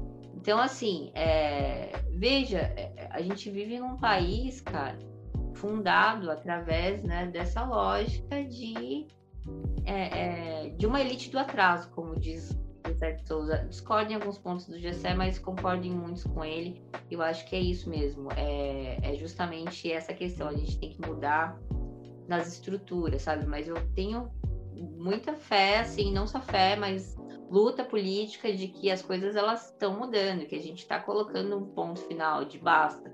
É, as coisas vão mudar e vão mudar, é, sabe, para valer. A gente vai Sim. fazer mudar é necessário, né? Eu acho que esse governo atual também traz um choque de realidade para as pessoas, para elas perceberem que ah, não tem príncipe montado no cavalo branco, isso com muitas aspas, viu? O príncipe como montado no cavalo branco bota muita aspa aí. Porra, esse Pra salvar a coisa, é, não tem, não tem, não tem o que fazer, gente. Não, é. da antipolítica, né? Porque, pô, uma sociedade que elegeu o Bolsonaro, a questão não é nem você colocar uma sociedade, pô, sociedade burra Cara, a, a galera elegeu o Bolsonaro pela antipolítica, pelo. Então, mas cara, talvez pode soar um pouco, um pouco estranho o que eu vou falar agora, mas a sociedade, de uma certa forma, ela não é um reflexo da educação que ela recebeu. Então, se você tem uma sociedade que, na sua grande maioria, ela é classe baixa, classe trabalhadora, é, isso é aí que vem o círculo, na roda viva. O, é, é, a depreciação do estudo faz uma massa mais manipulável que elege esses tipos de cara.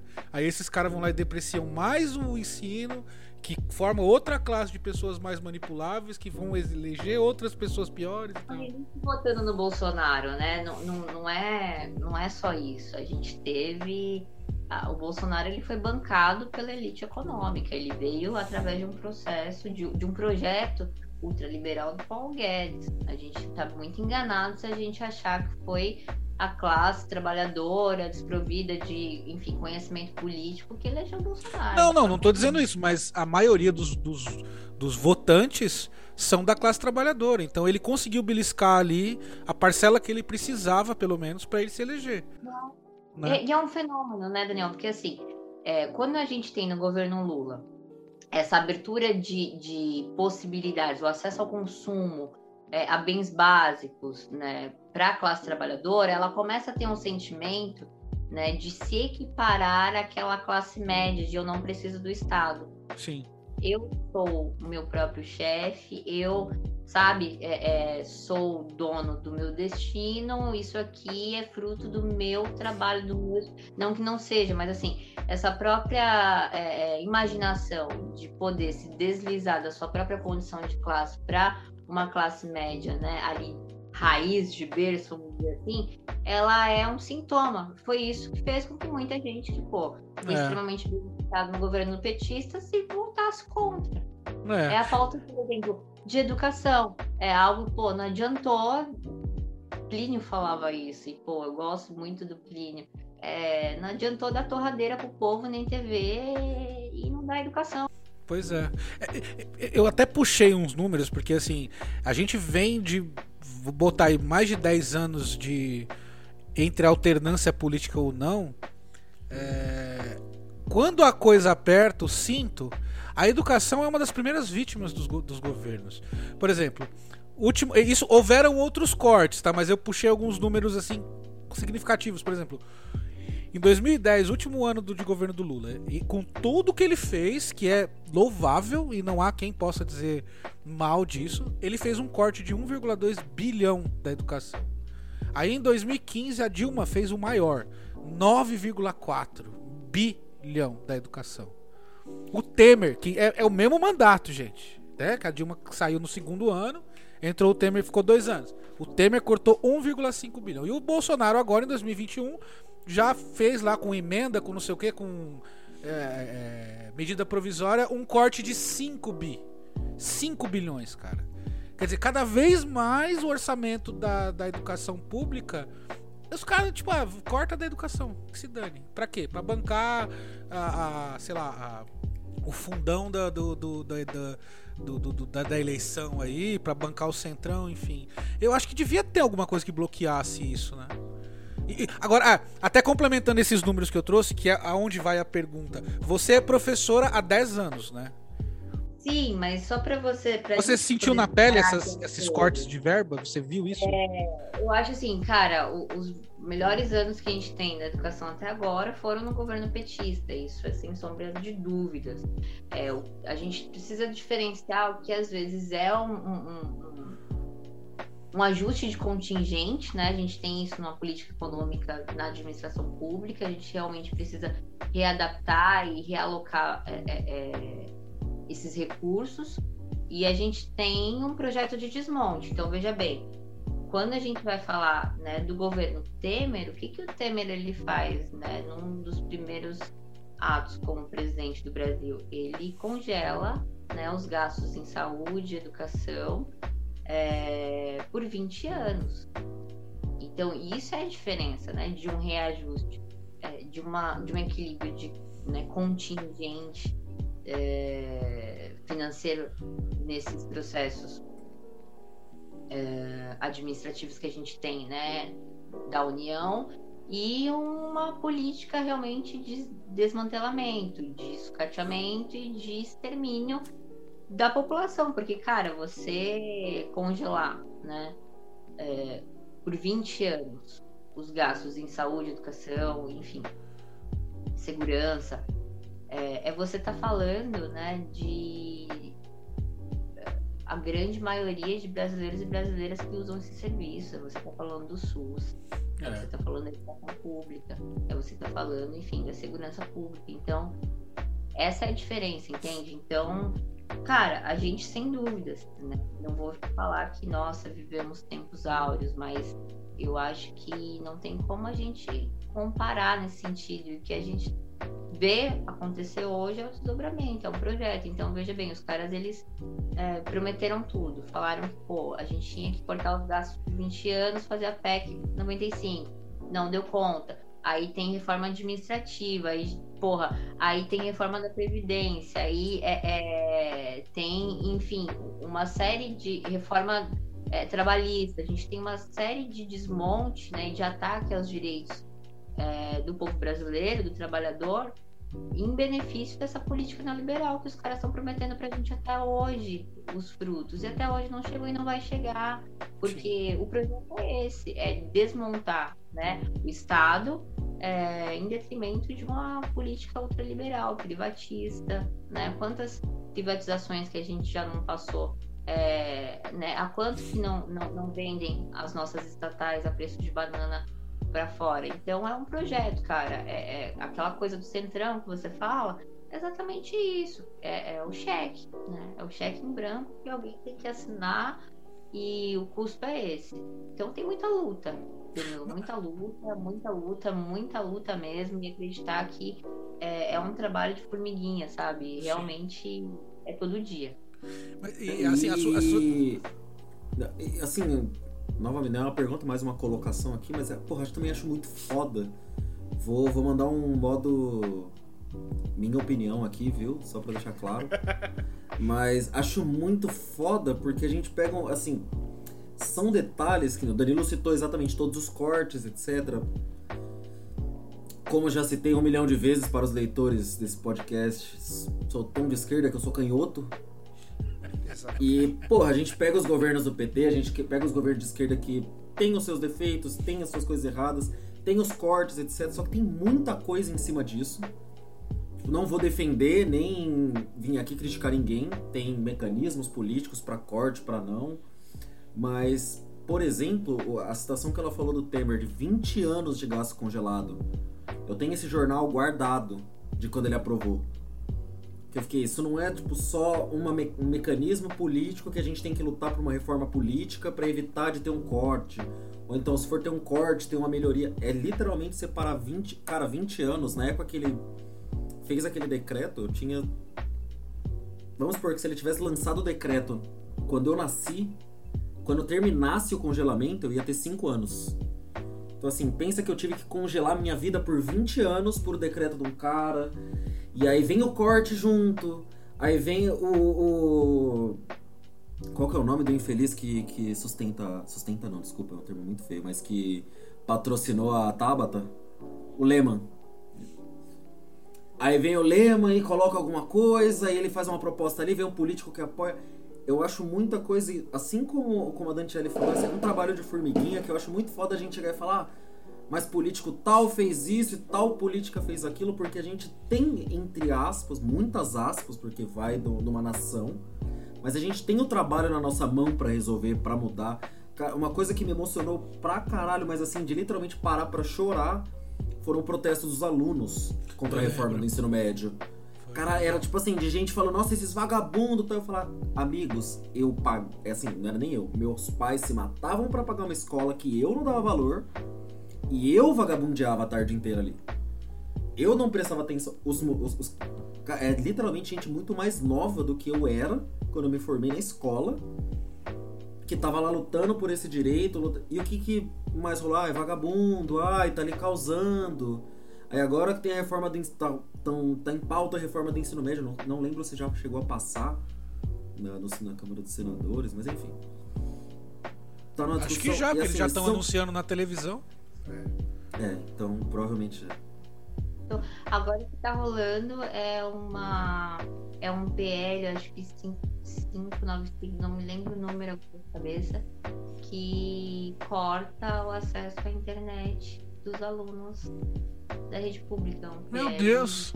É, então, assim, são coisas que são relativamente básicas pra gente brigar. Então, acho é, isso que eu acho foda. Assim, é árdua pela aprovação do texto do Fundeb. O Fundeb, ele era é, um incentivo que existia é, na, na, da União, que é como se fosse uma vaquinha, né? Eu explico assim para ser mais didático que era um, um, um, fundo, né? Um fundo é um fundo que é repassado para os estados e municípios para que eles é, é, tenham a garantia, né, da, da, compra de subsídios básicos, enfim, é um financiamento para a educação, é um fundo que direciona recursos para a educação no Brasil inteiro. E ele tinha, né, uma durabilidade é, determinada. E o Fundeb em 2020 né? O ano passado ele seria o último ano do Fundeb, então a gente teve uma luta, né? É, tem um, um, cara que, porra, eu admiro muito, se chama Daniel Cara, ele é um professor da educação, é, professor de educação da USP, da Faculdade de Educação da USP, ele atua, né, ali na, na, na frente, é uma liderança é, pela luta, né, da educação pública no Brasil, foi nacional da educação. E ele foi um dos caras que estava ali na frente, né, pela, pela regulamentação do Fundeb, para fazer com que o Fundeb se tornasse uma emenda constitucional, que ele, que ele fizesse parte do texto, né, que ele fosse permanente. Porra, deu uma uma canseira, cara, os caras do novo, sabe, os banqueiros o tempo inteiro querendo, enfim, colocar ali emendas e, e, e destaques no texto para é, possibilitar que esse dinheiro fosse para instituições privadas. Então, assim, gente, é, é, é constante. O ataque à educação, principalmente à educação pública, ele é constante. Veja, Hugo, quando você fala assim, né, é, com essa culpa cristã que eu vejo, pô, não estudei, e aí, pô, estudei escola particular. Cara, você, eu vejo, é, você não é alguém que teve o mínimo, de repente teve um acesso uma educação é, de qualidade. Não acho que você né, é, é, é, o bilionário, é isso que a gente também tem que se desvincular. É, a gente não está falando aqui, cara, de você ter né, é, é, acesso ao mínimo a uma vida de uma classe média. A gente está falando de bilionários, de pessoas, enfim, que, que têm um grande né, poder, né, que controlam capital e que, meu, querem colocar a mão na educação, na saúde, é, é, nas privatizações. Então, gente, é essa briga que a gente fala, né? Os comunistas, eles não querem é, outra coisa senão uh, a divisão né, igualitária dos recursos, dos acessos. Não é justo, não é decente que a gente viva nessa sociedade, entende? É, só, só deixar uma coisa aqui salientada. Eu mencionei os nomes dos presidentes de lá do Lula para cá, não atribuindo responsabilidade a eles, tá? É só para definir uma linha, uma, uma linha do tempo aí. Imagina, não, jamais, jamais é, é fazer é, um juízo de valor sobre o Lula lindo. A, a, ao PT, assim, eu, eu sou militante do PSOL, sou filiado ao PSOL, eu não estou no PT porque eu não concordo com é, alguns segmentos políticos, algumas, enfim, linhas políticas do PT. Se eu concordasse plenamente com o PT, eu estaria no PT, não estaria no PSOL. O PSOL, inclusive, nasce é, dessa ruptura, dessa discordância política e é, com né, do PT de alguns parlamentares que vão fundar o PSOL há 15 anos, só que eu vejo que o objetivo maior não é ser é, antipetista, não é ser contra o PT. Já vi um processo de demonização, de antipetismo engendrado, enfim, pela extrema-direita, e eu não, não acho que é válido a gente é, fomentar isso, mas tenho duras críticas ao PT, por exemplo. É, é impossível que desse certo com, cara, um, um ministro banqueiro, né? Ou, ou, enfim, como o, o Macedo ou Crivella, é, ministro da, da, da, da pesca. Então, assim, não dava, não tinha como Temer, né? Como vice, não tinha. Então, assim, são erros que a gente revisa, né? Que, que serve, enfim, de, de leitura política. Pô, o PT foi o primeiro partido de esquerda que chegou lá, cara que a gente não tem para aprender com eles. É, né? tanto com os acertos quanto com, com os erros, né? Exatamente. Então, é isso. E acho que, porra, Lula, gosto do Lula, não fale do Lula, assim. Mano, Lula para mim é, é um, um, cara, não uma figura mítica, porque eu não, não, não vejo ninguém politicamente assim, mas ele é uma puta de uma liderança. O cara, porra, o é mecânico. É, é sabe? É, o cara que chegou, chegou onde chegou, né? O cara chegou, velho. O cara chegou lá, o cara chegou e não chegou sozinho, né? Chegou através dessa liderança que ele é, né? Sim. De movimentar uma massa, de fazer é, com que, né, um, um, partido se tornasse um partido de massa no Brasil, velho. Então eu tenho muito respeito, assim, muita admiração e sei fazer as críticas e faço. De maneira alguma me abstenho de fazer. Natiele, até se aprofundando, já que a gente entrou um pouco na vertente da política, né, falando sobre política, é, eu não sei, eu, eu, eu terminei o colégio em 2005, então eu realmente não sei como, como tá hoje. Mas é, eu me lembro de, de, come de ter, por exemplo, aula de. Houve um período que a gente teve aula de religião na escola, acho que. Mas antes do colegial, isso foi. Sexta, sétima série ali. E, e hoje em dia se fala muito da questão da politização das escolas, do ensino. Você acha válido? Eu acho válido ensinar política. O, aluno sair da escola entendendo como funciona o sistema político do país que ele vive. Até para ele estar preparado para avaliar quem ele vai eleger e assim por diante. É, é, mas como, como que se faz isso sem, sem pender para essa ou aquela vertente? Então, é, o, o Danilo, isso na verdade é uma questão muito polêmica, assim, né? Que vem é, também ocupando os espaços aí desde que é, os, os chatos do MBL acharam que sabem de educação, né? O, Mamãe Falei da Vida, os Kim, Kataguri, esses moleques aí, criado leite com pera, é, enfim, e ovo maltino. Empinando pipa da janela do apartamento. É, deixa, só, deixa só fazer um adendo que agora que o bicho pegou pro lado deles, tá todo mundo fugindo ali. Tá né? todo mundo quietinho, né? Não, são, então, eles são assim, são, são os os que jogam, né, bolinhas de gude no carpete. E aí os caras desceram, né, pro, pro, pro chão de terra, pro campão e, e acham que, que sabem de alguma coisa. É. Mas eles começaram, né, é, a orquestrar também é, é, esse debate de escola sem partido. O que foi escola sem partido, cara? Foi uma foi um inferno, cara. Sabe? Você é, vê a sociedade tomando pauta desse debate, né? Pautando por esse debate, a sociedade é, é que eu digo os pais na escola pública, é, acreditando que eu estava ali fazendo doutrinação. Ah, isso É, foi muito pregado, inclusive, né? Por muita gente, que era doutrinação, os caras. É, eu- é. bizarro, na verdade, para vocês entenderem como é uma política, né? É- É um projeto, é um projeto de ataque realmente à- educação, às humanidades, que ele já vem de longa data, ele se, se manifesta é, por vários caminhos. Então, assim, a educação, o, o Danilo, não existe educação neutra. Uhum. Não existe educação neutra. é, eu, né, sempre parto do ponto, né, e aprendo com Paulo Freire que, em respeito ao meu aluno, é, eu não escondo as minhas posições políticas. né? É um dever que eu tenho de, de, de mostrar, né, que para mim a educação ela é uma bandeira política. Mas você também não se nega a fornecer a, a informação completa, né? Não, e aí não é uma questão de, de, enfim, de negar acesso ao conhecimento, a informações. Tem alunos que, cara, são liberais. Eu tenho aluno que trabalha aí no mercado financeiro, que gosta de bolsa, de valores, e porra, me vê até hoje, professora, como você tá, senhora, pô, tenho profundo respeito e, e assim é a nossa relação. Eu acho que É. é saudável que existam essas diferenças, faz parte da democracia. Né? A gente vive hoje é, uma sociedade que ela é intolerante já, né?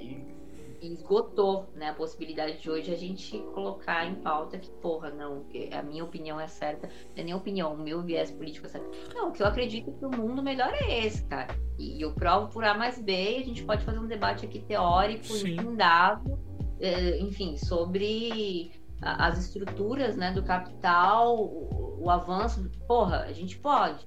Só que eu também respeito que, que, que você tem essa concepção. Só que assim, vai estudar, velho. Você quer ser liberal? Então vai lá, vai ler a Dani Vai entender do que você tá falando, exatamente. Tá, você vem conversar comigo, você quer vir discutir comigo numa sala de aula nesse sentido, e não uma, uma discussão, enfim, é, é, que não seja saudável, mas um, um debate mesmo. Não, o debate, é Discordar saudável, é saudável, né? Discordar é saudável.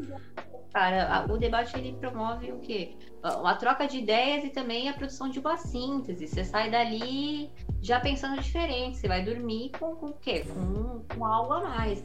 Então, só que você vai estudar, velho. Você vai ler os liberais que você tem que ler e aí a gente vai, senta e conversa.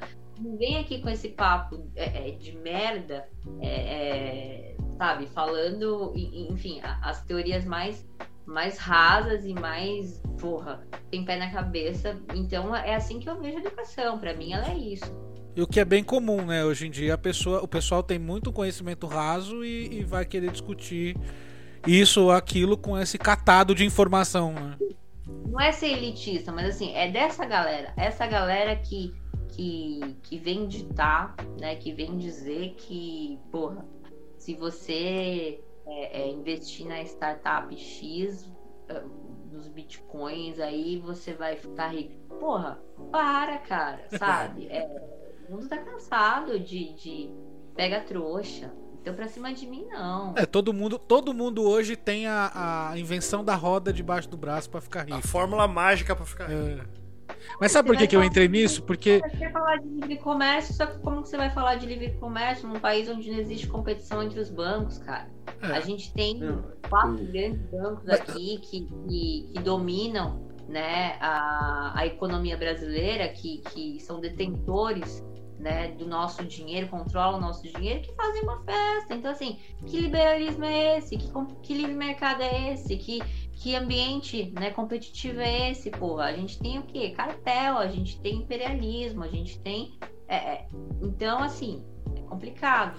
Não, então, eu entrei nesse, nessa questão da. da de, de- de você. Ok, vai, vai ensinar esse, esse tipo de matéria, que é, é, de certa forma uma coisa muito pessoal, entre aspas.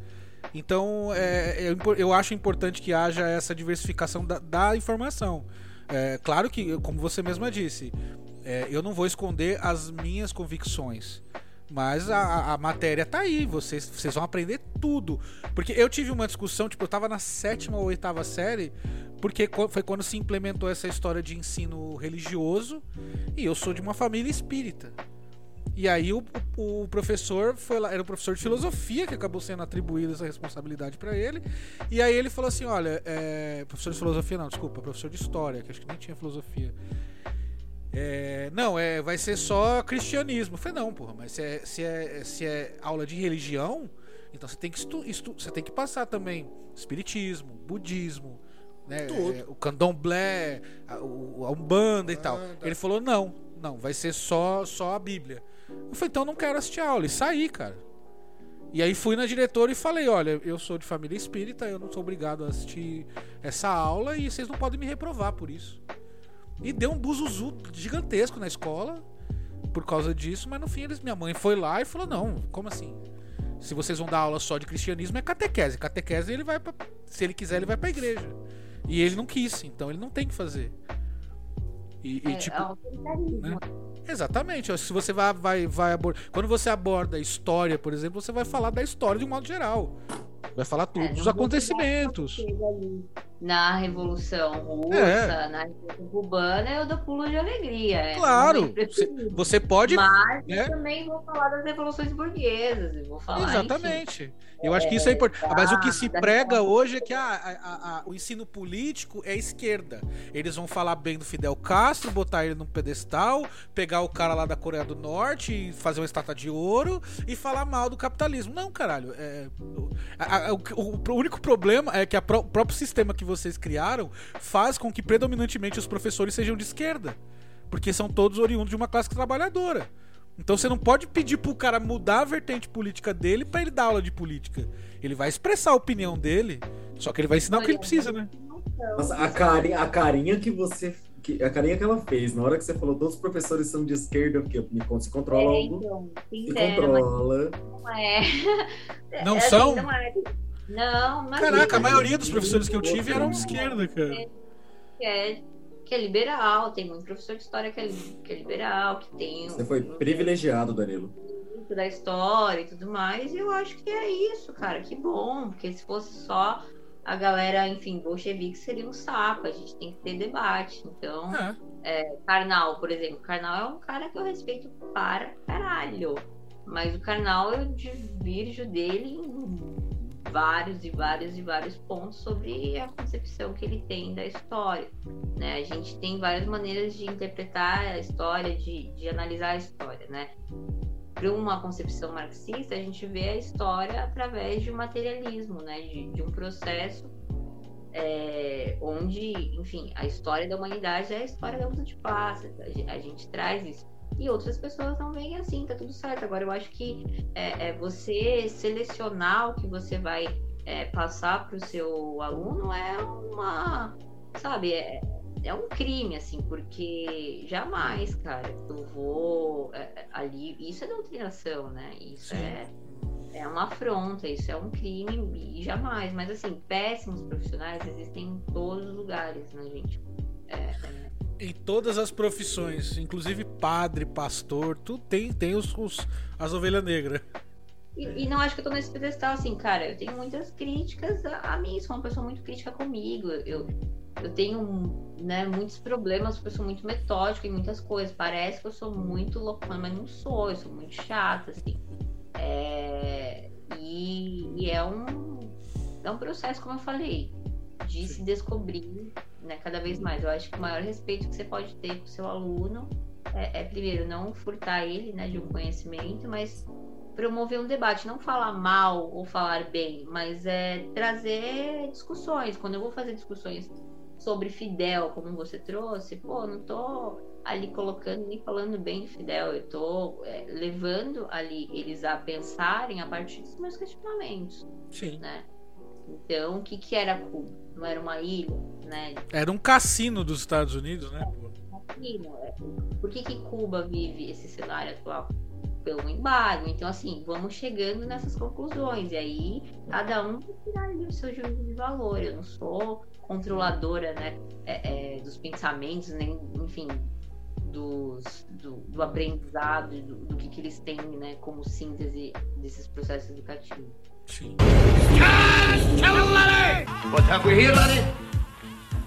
Mysterious scribblings? A secret code? No. Poems, no less. Poems, everybody! Mas eu queria fazer uma pergunta de certo modo mais pessoal, mas se puder responder de uma maneira mais generalizada, também agradeço. Que eu vou trazer aqui uma experiência da minha mãe. Inclusive, conversei com ela hoje para ter uma base um pouquinho melhor. E minha mãe é formada em letras.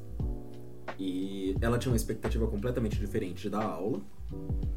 E ela falou que uma das grandes dificuldades que ela teve, ela deu aula no Morro Verde. Para quem não conhece, São Paulo é um bairro extremamente de periferia, extremamente complicado. E não vou detalhar aqui, porque algum dia eu prometo que eu trago minha mãe leitores aqui, que vocês vão rir da minha cara. De tanta história minha que ela vai contar, mas ela conta essas histórias de quando ela deu aula.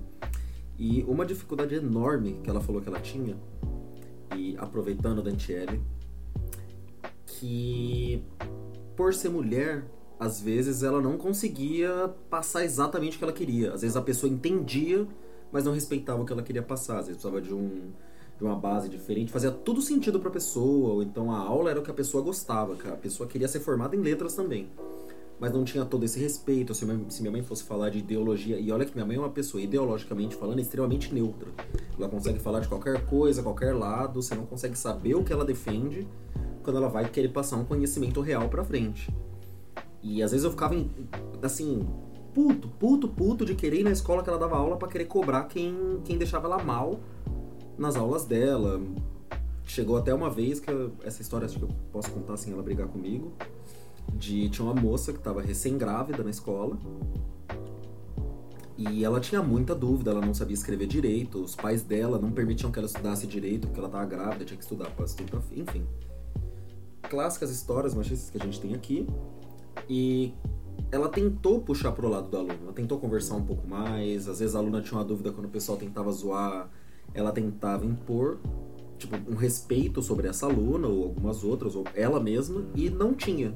Vindo até de alunas mulheres, alunos homens, dependente da idade que eles tivessem, que ela deu aula desde quinta série até supletivo. E ela falou que além da barreira emocional, que é uma pessoa extremamente empática, Ela falou que uma barreira que ela tinha muito grande é que não, não tinham respeito por ela, principalmente por ela ser mulher. Às vezes chegava um professor de português homem, substituto dela, não lembro qual foi a expressão que você usou, contratado, alguma coisa assim que não era o fixo, não lembro agora. E às vezes o cara dava uma aula e conseguia passar tudo que ela quis, seja de português, seja da vida. Seja uma bronca, seja um artigo que ela tinha que ensinar. E é uma coisa que é extremamente difícil pra mim entender, porque eu, primeiro, não tenho essa vivência. Quando tem uma vivência que alguém discorda, é completamente diferente. E quando ela contava, eu ficava, pô, mas eu não ajo assim com minhas professoras. Que era uma visão extremamente minha, eu não percebia até como meus amigos agiam outros professores. Então, com tudo que você falou das dificuldades fora do gênero que a gente já tem, se você puder e se sentir confortável, dividir um pouco da sua experiência, não só como, como formada, mas como mulher tentando. Não é nem impor, porque querendo ou não, você vai dar um conhecimento ainda. Desculpa, mas de que é, idade você dá, costuma dar aula? Que série? Tipo, ensino médio, ensino fundamental? Que, é, con- convenhamos, é muito mais difícil. Porque o jovem acha que sabe.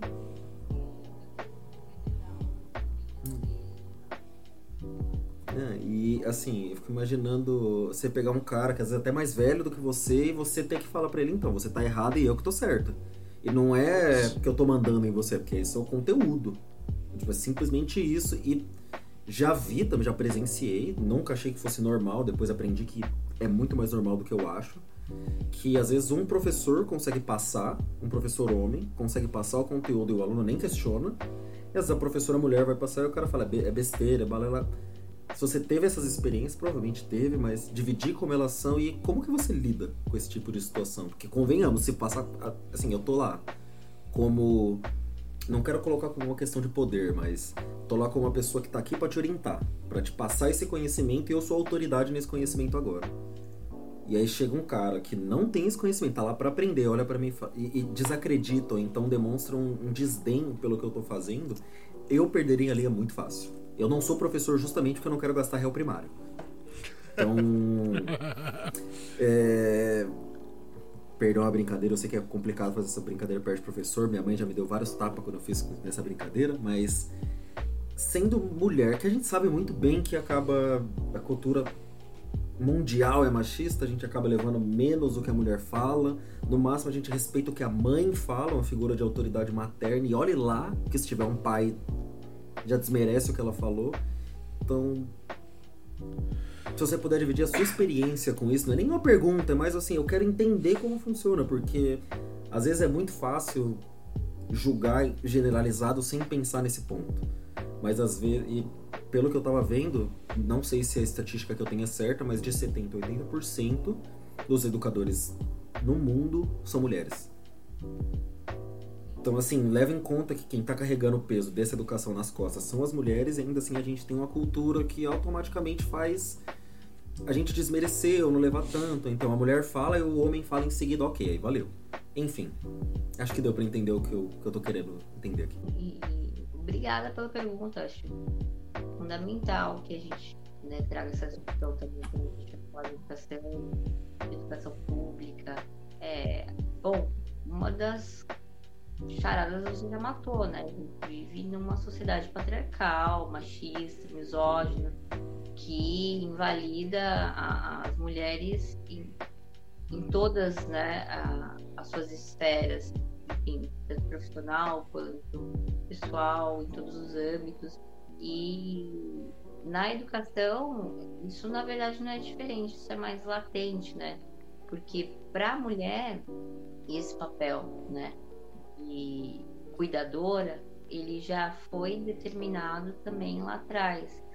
Quando você traz esses dados, né, é, sobre uma grande parte, né, da profissionais da educação, né, que lecionam, serem do gênero feminino, ele é um reflexo, né, dessa sociedade patriarcal onde as mulheres elas são é, incumbidas dessas tarefas, né, de cuidar. Então, tem a maioria de mulheres que são profissionais da saúde, por exemplo, são enfermeiras, né, também tem essa, é, essa lógica do cuidado, tem as professoras, e comigo não foi diferente, né? Acho que, assim, ainda hoje, a todo tempo, quando eu falo que eu sou professora, e aí vem o espanto, né? Nossa, mas eu sou professora?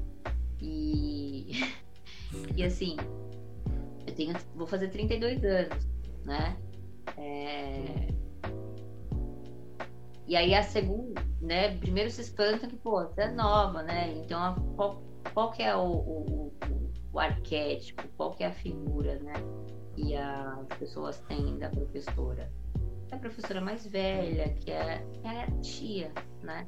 Paulo Freire tem um livro que fala sobre é, educadora Cíntia não, alguma coisa, não lembro direito o título, mas vai falar exatamente isso. Então, a mulher que ela é, né, é, educadora, que ela é professora, ela traz todas essas bagagens, né, já estereotipadas. Aí quando você vê uma professora que ela é nova, que ela é tatuada, que ela pô, é, é direto leva esporro da gestão do, do dos inspetores, né? Enfim, da tia da cantina, porque acham que eu sou aluno. Quando é que você vai? Vai, direto, é normal. Vai influ a má influência. aluno mesmo. Assim, de, pô, tava entrando na, na sala da, da, da gestão, levei um puta de um grito, assim. Isso nas primeiras escolas, assim, nos primeiros dias, quando a gente tá trocando escola para uma escola nova, é recorrente. Então, veja bem, é, quando você vai falar de uma mulher, né? E aí você vai falar de um corpo, você vai falar de uma mulher que é nova, é, é um corpo tatuado, é um corpo transgressor, é uma mulher é, é, que, que tá ali, né? Numa proximidade maior com os alunos, com as alunas, do que com a própria é, categoria, você já vai é, é, ter problemas aí, né? E problemas que eu digo não só em relação à relação com os alunos, mas é, de limites, como você disse, Hugo, por exemplo, essa relação, né, de superioridade, quem manda, quem obedece, é, eu não vejo educação assim, eu não vi desde o começo, eu acho que é isso que garante com que eu siga né, dentro da sala de aula e causando um espanto imenso de dar aula para adolescentes de 17 anos e eu não tenho problema nenhum com eles, assim. Já tive um problema pontual logo quando eu comecei a dar aula, é, nesse sentido de falta de respeito mesmo, de um aluno, enfim, que, que, que né, me atacou, é, é, nesse sentido de, de me assediar, né? Só que foi disso para nunca mais. Esse aluno, assim, eu, eu, eu cheguei a, a, presenciar né, essa violência dele e, e, a medida que foi tomada em relação a ele foi chamar a ronda. Foi horrível, assim. E eu falei, cara, não quero isso. Não, não, sabe? É, eu vou resolver, porque se resolvem dessa maneira, chamando a ronda escolar e, meu, atacando aluno meu, tudo bem, porra, o moleque me chamou de gostosa. Mas a cena de eu ver ele sendo pego pelo colarinho e, e o policial subindo com ele pela parede, aquilo o cara me destruiu. Eu falei, não, velho, tem que ter um jeito, né? Que jeito é esse? Eu vou aprender. E eu aprendi, né? Não foi uma receita de bolo, mas eu aprendi a cobrar o respeito né, que eu dou a eles. Eu não vejo os meus alunos é, como inferiores no sentido de que eu tenha esse poder autoritário sobre eles. Eu faço com que eles tenham esse respeito comigo. Então eu tenho uma tática, assim, eu chego na sala de aula, cara, eu nunca chego no meu melhor. Eles conhecem o meu lado mais seco, o lado que existe em mim. A Zetchelle que é rígida, é, pode não parecer que eu sou assim, né, a descolada, mas eu sou extremamente, como eu já falei, assim, é, é, rígida, metódica em vários aspectos. Eu, sabe, tenho muitas aberturas e, e, sou flexível em muitas coisas, mas em outras eu sou muito pontual. Então eles conhecem o meu lado mais seco. Com o tempo eles vão vendo que essa pessoa também ri, né? Que essa que ela também faz uma piada, que ela, porra, ela é legal, ela troca ideia, ela, ela bebe litrão, pô, já, já encontrei ela no meu rolê, assim, no, no, no drive-thru do McDonald's de madrugada, depois da, da- depois da noitada, assim, sabe? Isso há, há muito tempo, sabe, gente? Há muito tempo assim.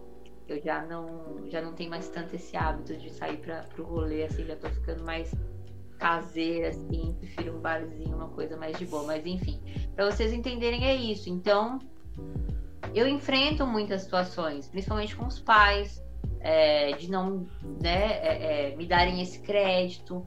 Só que veja, isso eu encontro todos os dias em todos os lugares. Eu sou mulher. é, eu sou uma mulher, uma mulher que fala, uma mulher que tem opinião, uma mulher que, que quis estudar, uma mulher que, que faz as próprias, enfim, concepções é, sobre os mais diversos assuntos, uma mulher que não adianta você é, falar para mim que é A, eu vou querer saber o porquê que é A, sabe? A, a gente vai, vai ter esse, esse debate, essa, é- é- essa, essa minha maneira de ser, ela já é transgressora desde sempre, em todos os lugares, não foi diferente na educação. E aí disso sai uma grande lição, assim, um grande aprendizado, porque é, é, eu, por muito tempo, fiquei numa situação de professora, ela não, ela não caga, ela, ela não vive, né? Ela, ela porra, ela é um ela, ela sai da escola, ela vira glitter e depois ela reaparece. Então, assim, eu comecei a humanizar isso pra eles, porra. Quem é sua professora? Sua professora, uma vez, porra, espalharam foto minha de biquíni pela escola inteira. Os moleques estavam assim. Tinha acabado de chegar numa escola, uma escola que eu fui é, num processo de remoção. Fui, fiquei pulando um tempo aí de escola a escola, fui pra essa escola, pra escola nova. Os moleques acharam meu Facebook, acharam foto minha de biquíni, acharam minhas fotos. Aí tinha uma foto minha. Eu tava em Saquarema, amo Rio de Janeiro, amo Saquarema. E era assim, tipo, tinha acabado de virar 2019. Porra, eu tinha sofrido o diabo com a eleição do Bolsonaro. E eu tava tomando uma cerveja, né? E virando a cerveja assim, na praia. E tipo, meu, vamos brindar o dia de hoje, que amanhã só pertence a Deus, sabe? Tipo, A vida é louca. E aí os moleques acharam isso, caralho, que isso? Ah, que ser Nossa, é ela tem esse? uma vida. Nossa, a professora vive. Ela não dá aula na praia. Então, tipo assim, e aí é, é a maneira como você lida, né? E quando eles perceberam que eu fiquei, ah, e né? Aí eles tocaram, aí vem, aí vem um processo pedagógico deles entenderem que o meu corpo me pertence, que ele não é público. Ele é um corpo de uma professora, uma professora nova, professora que tem a vida dela, que ela não é só professora. Ela é uma mulher, é, enfim, ela tem é, outros personagens assim para desempenhar e tá tudo bem. Então eles me respeitam, eu respeito eles, é, eu trato eles é, da maneira mais horizontal possível. Eu não me coloco numa superioridade nem em relação à minha faixa etária, nem a- ao meu conhecimento, nem em qualquer outra situação. Eu aprendo muito com eles, eles aprendem muito comigo. Então é assim que é. E eu luto por uma educação feminista. E falo pra eles, porra, vocês vão na minha aula, aluno meu, cara, não leva uma com, com mulher nenhuma, com menina nenhuma. Então, assim, é, é- é um princípio básico meu, sabe? De, de ensinar eles a respeitarem as mulheres, respeitarem é, é, os corpos dessas meninas. Que esses corpos não são públicos, não é para ser debatido, não é para falar do cabelo, nem da espinha, nem do nariz da outra. Então, assim, tudo é um, um processo de construção, gente, contínuo. Então, para mim, não é diferente. Não vou dizer que foi tranquilo, que foi de. Não, sofri, cara. Eu cheguei a ter diretor que falava também a roupa que você vem pra escola. Caralho. É, entende? Então, assim, essa coisa do cara, né, do professor, hoje eu não lido com isso, porra, eu me garanto muito nas minhas aulas, assim, pô, tem colegas maravilhosos, excelentes, mas eu nunca cheguei a ponto, cara, de precisar de, de um homem pra dar conta da minha, assim, eu não levo aluno meu pra direção, é uma coisa que eu tenho pra mim como uma prática. Se eu não dou conta, né, de resolver e de lidar com 40, 50, que seja, com eles dentro de uma sala de aula, porra, eu tenho que largar a toalha e sair fora. Então vai resolver comigo. Porra, eu, eu acho que eu levei aluno pra direção assim umas duas, três vezes. What have we here, laddie? Mysterious scribblings? A secret code? No. Poems, no less. Poems, everybody! Natina, agora você mencionou sobre essa questão da, da- deles terem, os alunos pegarem as suas fotos nas redes sociais. Hoje em dia, como é que tá essa relação da, da educação, de, de educar, né, de, de ser professor, com, com essa facilidade que os alunos têm é, à mão, né, celular, a internet, a informação. Como que você, como que você lida com isso? Porque uma prova hoje em dia, dependendo da, da, da informação. Aliás, dependendo não, qualquer informação o cara consegue puxar. Ou então você tá dando uma aula explicando uma matéria, o aluno pode puxar ali e falar, não, professor, mas aqui tá falando que é outra coisa. Entendeu? Como, como, como que funciona essa dinâmica hoje? É, a, a, a, a internet hoje ela é, ela é um aliado da educação, ela é um inimigo, tem uma balança aí, como é que funciona? Ah, eu acho que é uma faca de dois gumes, né? Ao mesmo tempo que você tem muita informação boa, você também tem muita informação ruim. É, você tem a democratização do ensino através dessas mídias, mas você também tem as fake news, né? Sim, pra caramba. Então é saber lidar, cara. É saber lidar. A ponto de defenderem Borba Gato, né? Você vê como é que tá a coisa. Não, não, nem incita, não me deixa chateado com isso não, nem fala desse cara. Quem é o Borbagato, né, cara? Quem é que sabe? Quem é que sabe? Então, é, eu acho que essa coisa de, ah, mas será que vão me questionar? Eu não vou ser questionada. Eu não sou, né, o, o a guardiã do saber. Mas você usa isso na sua dinâmica de trabalho? Eu não, eu não, porra, eu não faço essas provas assim, chatas, sabe? O meu processo de avaliação ele é muito diferente do que geralmente tem é, é, como comum assim na educação. É, no sentido de prova, pô, a prova de múltipla escolha, acho que não ocorre, raramente faço. Porque é diferente um aluno do ensino médio para um aluno de um ensino superior, um aluno da escola você tem que saber né, é, como avaliar o seu aluno. Até para você avaliar, você tem que saber, você faz um- uma formação para isso. Né? Avaliar, o que, que é avaliar? Como é que você vai medir de 0 a 10 né? o que, que esse aluno é, tem de ganho? Então, às vezes é meio prepotente, né? Eu vejo isso. A educação tradicional, ela categoriza, de 0 a 10 é uma escala. Então, se o cara não tá ali na média, eu odeio, odeio isso. Então eu faço outras paradas, é, assim, eu trabalho muito com seminário, é, como método de avaliação. Então o seminário é um processo grande, ele dura um bimestre inteiro, ele envolve várias pessoas, ele tem o seu próprio é, momento de entendimento de cada um, o que cada um vai fazer, quem vai apresentar, quem vai construir os slides, quem vai fazer a pesquisa teórica. Então você- eles vão é, é, se permitindo a, a escolher e assim entender nesse processo educativo, sabe? Então, para mim é uma coisa muito diferente. E, e nessa, nessa conceito que você colocou de avaliação, co- como que você lida com essa história de progressão automática? Eu queria estender só um pouquinho pra você falar em, em- em geral o que você acha do, do quesito de avaliação geral que a gente tem no ensino. Eu vou focar no brasileiro, pra gente ir muito longe, porque muda, mas pelo que o Danilo falou também da questão automática, mas também de como funciona a avaliação do ensino brasileiro em geral. Eu só, pra deixar claro, já vou deixar aqui com antecedência que eu acho Uma tô aqui merda. disposto a mudar, tô Uma aqui disposto a mudar de opinião, mas acho um lixo. Mas eu queria ouvir sua opinião primeiro antes de eu, de eu dar a minha, minha opinião aqui sobre o, o método como é avaliado e como é pensado o ensino do aluno.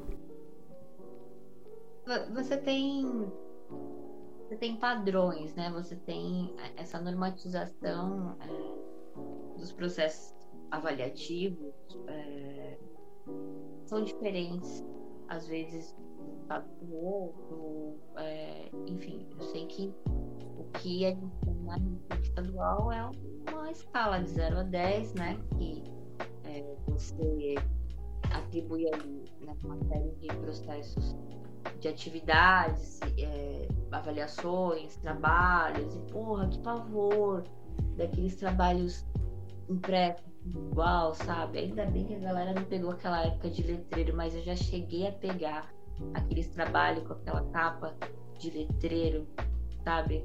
Puta que pariu. E aí, tipo assim, todo mundo copia de todo mundo. Você quer ver o viral, sabe? É, é, o giraia, assim, né? É, quando eu vejo essas coisas, assim, é, esses trabalhos, eu falo do trabalho porco, assim, é, isso não é avaliação, cara, isso não é aprender. Então, eu faço o que eu acho que é que é válido, que é minimamente um, um método de você tirar né, o, o, o, que teve de saldo, né, essa, essa síntese do que, do que o aluno conseguiu entender. E até tem um desdobramento disso, que é a recuperação. Recuperar já é uma, um termo horrível, né? Recuperar. É, é, a gente vive numa sociedade assim, gente, que ela é punitivista, ela tá engendrada em, em todos né, os cantos. Então a, a, educação ela não foge disso. A, a educação ela é punitivista. Ela, se você não tirou cinco, é, você tá com nota vermelha, sabe? Se você não é, bateu oito pontos, você tá de exame. Você, cara, que, que, processo né, de avaliação é esse? Como é que você mede? É, consegue aferir ali em, em milésimos que falta para você passar né, num semestre? Quem não ficou na faculdade aí se fermando? É, é, e olha, eu tenho muitas e muitas críticas a isso. E até o, o, meu entendimento também do que é educação, do meu é, processo de conhecimento, ele vem de uma falha, né? Eu vim de uma educação africana, como eu falei, péssima educação. Eu fui descobrir que eu tinha TDA, cara, na faculdade quando eu repeti um semestre. Quando chegou na, na faculdade mesmo que o pau quebrou, que eu tinha. É, é, o vai o racha, né? Nossa, assim, eu tinha pilhas de, de leitura para ler. Não era pouca coisa, cara. Não era. E aí eu falei, meu, o que, que tá acontecendo?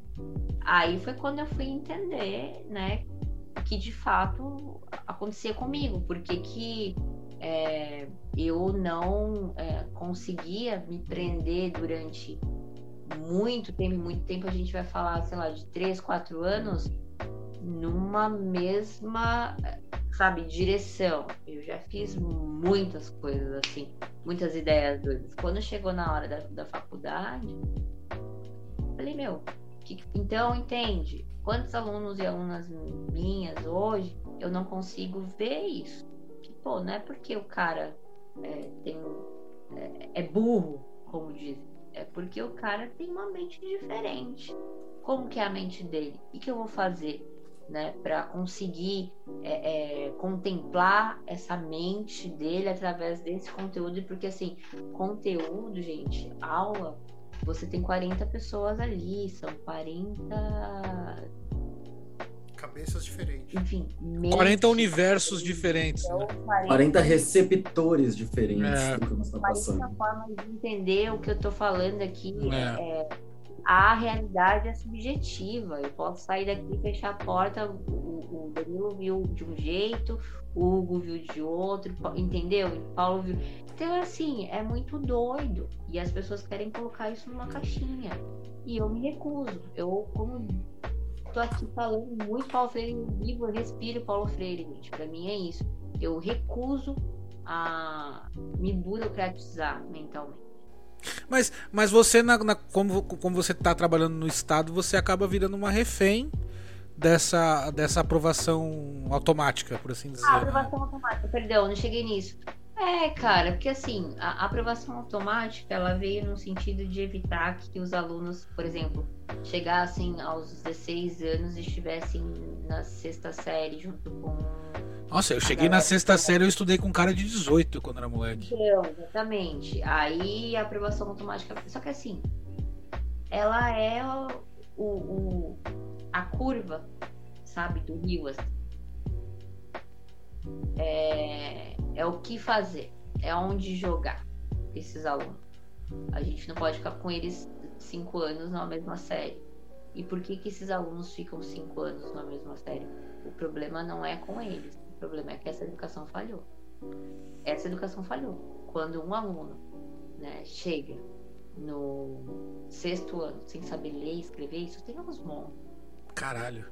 É uma educação que falhou. E ela falhou lá no começo. Ela falhou porque tem aluno que é dislexo, ela falhou porque tem aluno que é, é, é TDA, ela falou, ela falou porque aluno, enfim, que tem uma série de outros é, transtornos que impactam no seu desenvolvimento educacional. Ela falou porque ele não ele é subnutrido, ele não tem, enfim, o subsídio físico, olha que doido isso, necessário para que o cérebro dele produza todas as substâncias necessárias para que ele tenha essa capacidade cognitiva de assimilar. Então, assim. Nossa, a que ponto chega, né? É, Não, é mais vezes- profundo do que a gente imagina, né? Às vezes pode ser um cara que é introvertido pela realidade que ele vive. Que eu já, Ah. já conheci amigo meu que não perguntava na escola porque ele veio de comunidade e perguntar pra ele era levar tapa na cara. Ele não perguntava, porque pra ele era levar tapa na cara. Exatamente. E, e quando eu digo, pô, é, a- a- quando eu falo a pobreza deprime, é porque a galera acha que depressão só dá uma legalzinha bonitinho, faz análise, né? Ou, enfim. É aquela história, o pobre não tem tempo de ter depressão porque ele tem que trabalhar, né? Né? Já ouvi muito isso. Não, Confia cara, nisso, vai. depressão, o pobre tem ansiedade, só que não tem, e aí, não tem psicólogo. Psicólogo é caro pra cacete. É. Tem psicólogo no SUS? Tem, super limitado. É, Hiper disputado, né? hiper disputado. Já tive aluno que a mãe queimava a, a mão dele com faca porque ele não sabia escrever e o menino é disléxico. Meu Deus, cara. What have we here, laddie? Mysterious scribblings? A secret code? No. Poems, no less. Poems, everybody! Agora, por favor, pedagogos, me julguem à vontade, mas assim, da quinta série até o terceiro colegial, eu aprendi um método de passar na escola que era estuda um pouco o ano inteiro. Quando você chegar na recuperação, você vai fazer uma prova por matéria e passa de ano. Eu fui assim da quinta até o terceiro colegial. Eu cheguei a ter problema com o professor que o professor falava, não, porque você não tá levando a sério. Eu falava, tá, mas mesmo que eu leve a sério, se eu tirar seis em todas as provas, quatro provas por ano, que é bimestral, ou se eu tirar um oito em uma prova no fim do ano, não é a mesma coisa? Aí o professor tinha todo o debate do conteúdo, de eu aprender no decorrer do ano tal. Eu falava, tá, mas se eu não aprender no decorrer do ano e tirar oito nessa prova, eu passo? Eu lembro até hoje a cara do meu professor de matemática. Esse cara dava aula em acho que umas três comunidades fodidas. Assim, ele contava, ele fazia questão de trazer pra gente. Tive uma discussão com ele, ele me levou pra assistir uma aula dele de matemática na escola pública, que eu fiquei em choque. Eu fiquei tipo, caralho, a, a ca- a cadeira da minha escola é mais cara que o refeitório dos caras. Só que ainda assim, eu tenho até eu, fico, eu, eu acho muito raso, muito fácil o método de avaliação que a gente tem dos alunos, o método que a gente interpreta o conhecimento que eles recebem e trazem de volta. Porque se eu tiver um, um- um gravador, gravar minha aula inteira, e depois fazer um questionário e pegar esse gravador nos horários certos, nos momentos certos da gravação, ele também acerta tudo. É. E eu fiz, eu fiz questão de perguntar da questão da, da avaliação, de como você entende o aluno e tal, porque pra mim foi sempre uma questão de nenhum. Tive, sei lá, de muitos professores que eu tive, todos maravilhosos, todos, todos. Eles sofreram na minha mão porque era um péssimo aluno. Todos tiveram tempo de conversar, me interpretar, mas ainda assim, o sistema de avaliação pra mim nunca foi o suficiente. Porque é muito fácil você pegar alguém que tem uma memória boa e decora as coisas, ou uma pessoa que consegue ter um entendimento da, da matéria que o professor dá, e esse cara se dá bem. Eu tenho TDAH. Eu soube aprender com isso. E um jeito de eu aprender foi literalmente, cara, eu não tenho foco pra aprender um ano de matéria, mas eu tenho foco pra estudar um mês e fazer uma prova. Eu passava de. Sem brincadeira, do- da, da quinta, não foi da sexta pra frente, eu só passava de recuperação. E não era porque eu era burro, que não porque os professores falam burro, é aquele típico o, o, o aluno do ensino fundamental e médio que vai ser brilhante, e aí quando vira adulto percebe que é igual a todo mundo. Que eles falavam, cara, você estuda um mês pra uma prova do conteúdo do ano inteiro e você passa de ano acima da média. Você tem que tirar 8, você tira 10.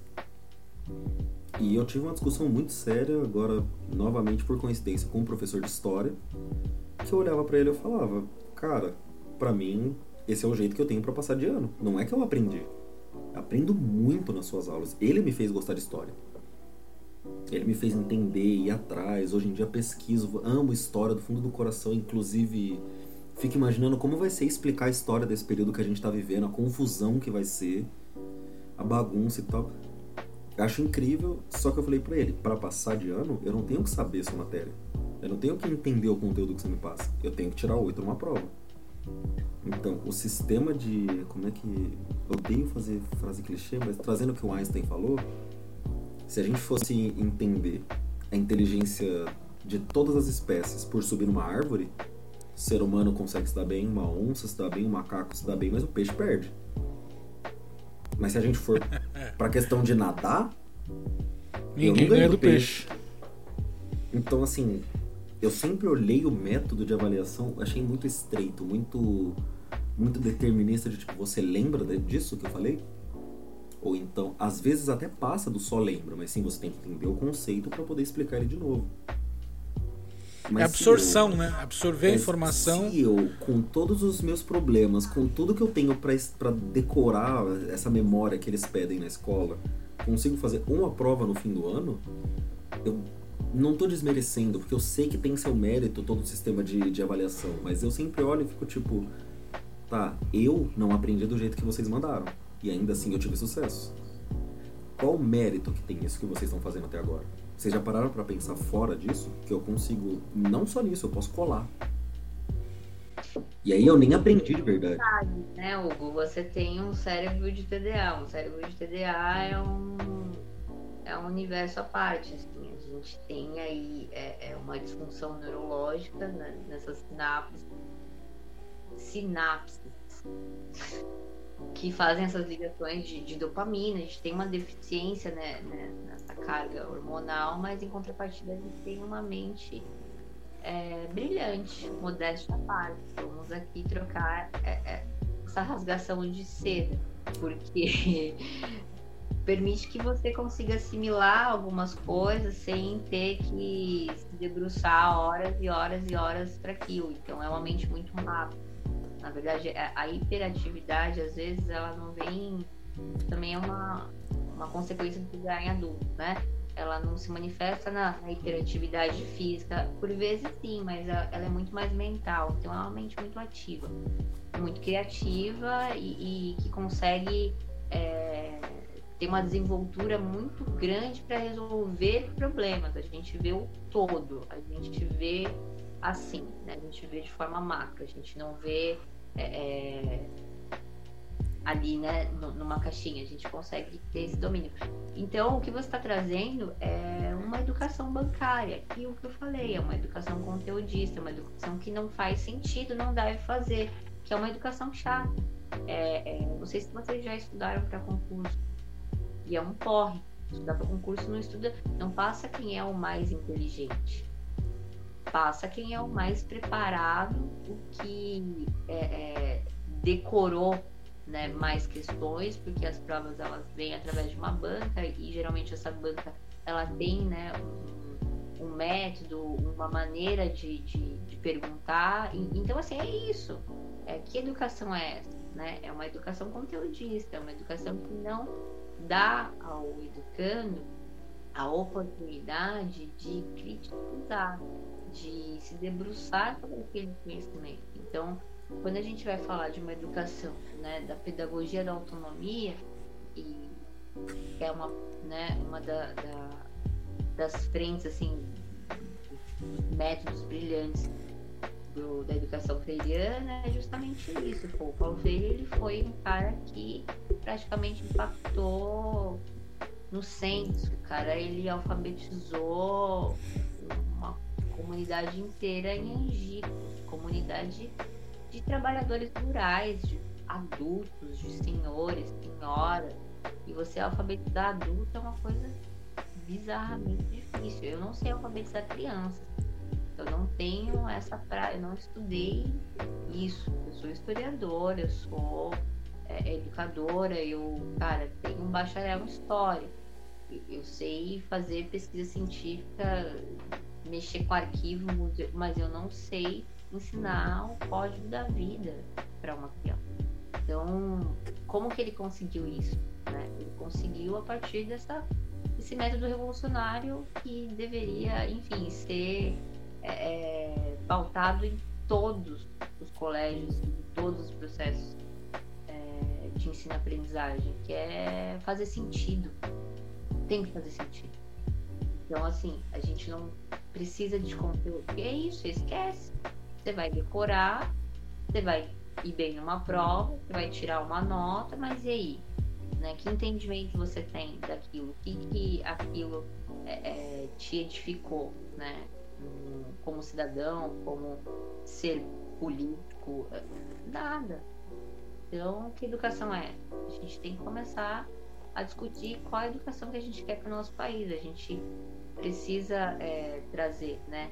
É, cidadão que, que sejam capazes de pensar. E veja, tem pessoas que estudaram nas melhores escolas, sabe? Os colégios aí, no São Luís da Vida, no Dante Alighieri, que são burras.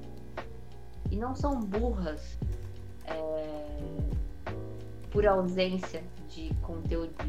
Porque se você perguntar pro cara as capitais do país inteiro, ele sabe, mas é um cara que não sabe pensar sobre diversidade regional, sobre por que, né, que a gente tem é, é, povos, né, comunidades, é, por exemplo, quilombolas, ainda hoje no Brasil, que resistem. Resistem a, a, a adentrar numa lógica é, da sociedade que a gente vive hoje, nesse mundo. Então, assim, é sobre isso, cara. Você não tá errado. Eu acho que a educação conteudista, é, ela tá em todos os lugares, ela é a barbárie, ela é a privação, né, da construção do saber mesmo, porque o saber, ele não é um saber epistemológico, ele não é um saber é, é. Eu detesto, abomino, né. Eu sei muita teoria, sabe? modéstia à parte, assim. Sei fazer um debate teórico, epistemológico com qualidade, admiro. Mas eu não preciso disso. Eu, eu não me coloco nessa arrogância com o meu aluno, principalmente. Eu me coloco ali no mesmo degrau, porque o que ele tem às vezes para me passar, eu não vou encontrar, sabe, em nenhuma biblioteca, em nenhum artigo, em nenhuma produção acadêmica. É só ele. Então a gente tá falando de troca. What have we here, laddie? Mysterious scribblings? A secret code? No. Poems, no less. Poems, everybody! Agora, até falando. É, até pra encerrar as minhas perguntas. É, falando um pouco dessa questão da pandemia, como é que tá a volta às aulas? Essa história tem que voltar e aí não tem nem 50, não chegamos nem a 50% da, da população vacinada, quando a estatística mundial indica o um mínimo de 60% da, da, da, vacina, da, da, população daquele país vacinada integralmente. Hoje a gente não tem. Quem, chegamos a 50% na primeira dose, mas tá faltando mais de um milhão de doses aí, que tem gente com dose atrasada. E os caras estão. Não, volta, volta, tem que voltar a estudar. Que pressa é essa? Pois é, cara. Como é que vocês estão lidando com isso, vocês professores, né? Então, a gente tá sobrevivendo, né? Porque é, são muitas violências, né? Como eu falo, a gente passou é, um longo período longe do convívio, né? Com os alunos, com a escola, a escola barulho, a escola é movimento, a escola é contato, né? É presencial, é afeto. Então, isso já é horrível, né? ter passado todo esse tempo através de uma tela né, do computador ali, é, é, sem poder realmente dar aula, né? É, é perturbador. E agora a gente tem é, essa ânsia, esse, esse Desafio. Eu sou contra até falar desafio, né? Mas é só pra deixar mais ilustrado. Pressa, né? É uma pressa que, por exemplo, as escolas é, públicas, né? Isso a gente vai falar, enfim, eu acho que não existe protocolo seguro em lugar algum para você retomar as aulas, tanto nas escolas particulares quanto nas escolas públicas. Eu acho que a gente está falando de, de crianças, de adolescentes que são corpos ali, cara, sabe, em ebulição. Os caras, eles não vão ficar fazendo Parcela mais vulnerável da população. ele vai ficar ali no chão. Não vai, porra.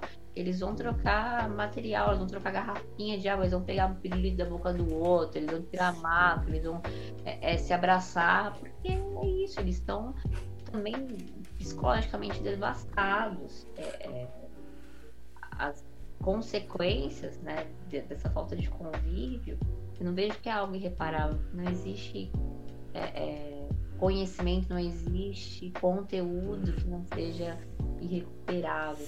Eu acho que é todos nós passamos né, por esse processo de privação. Com eles não é diferente.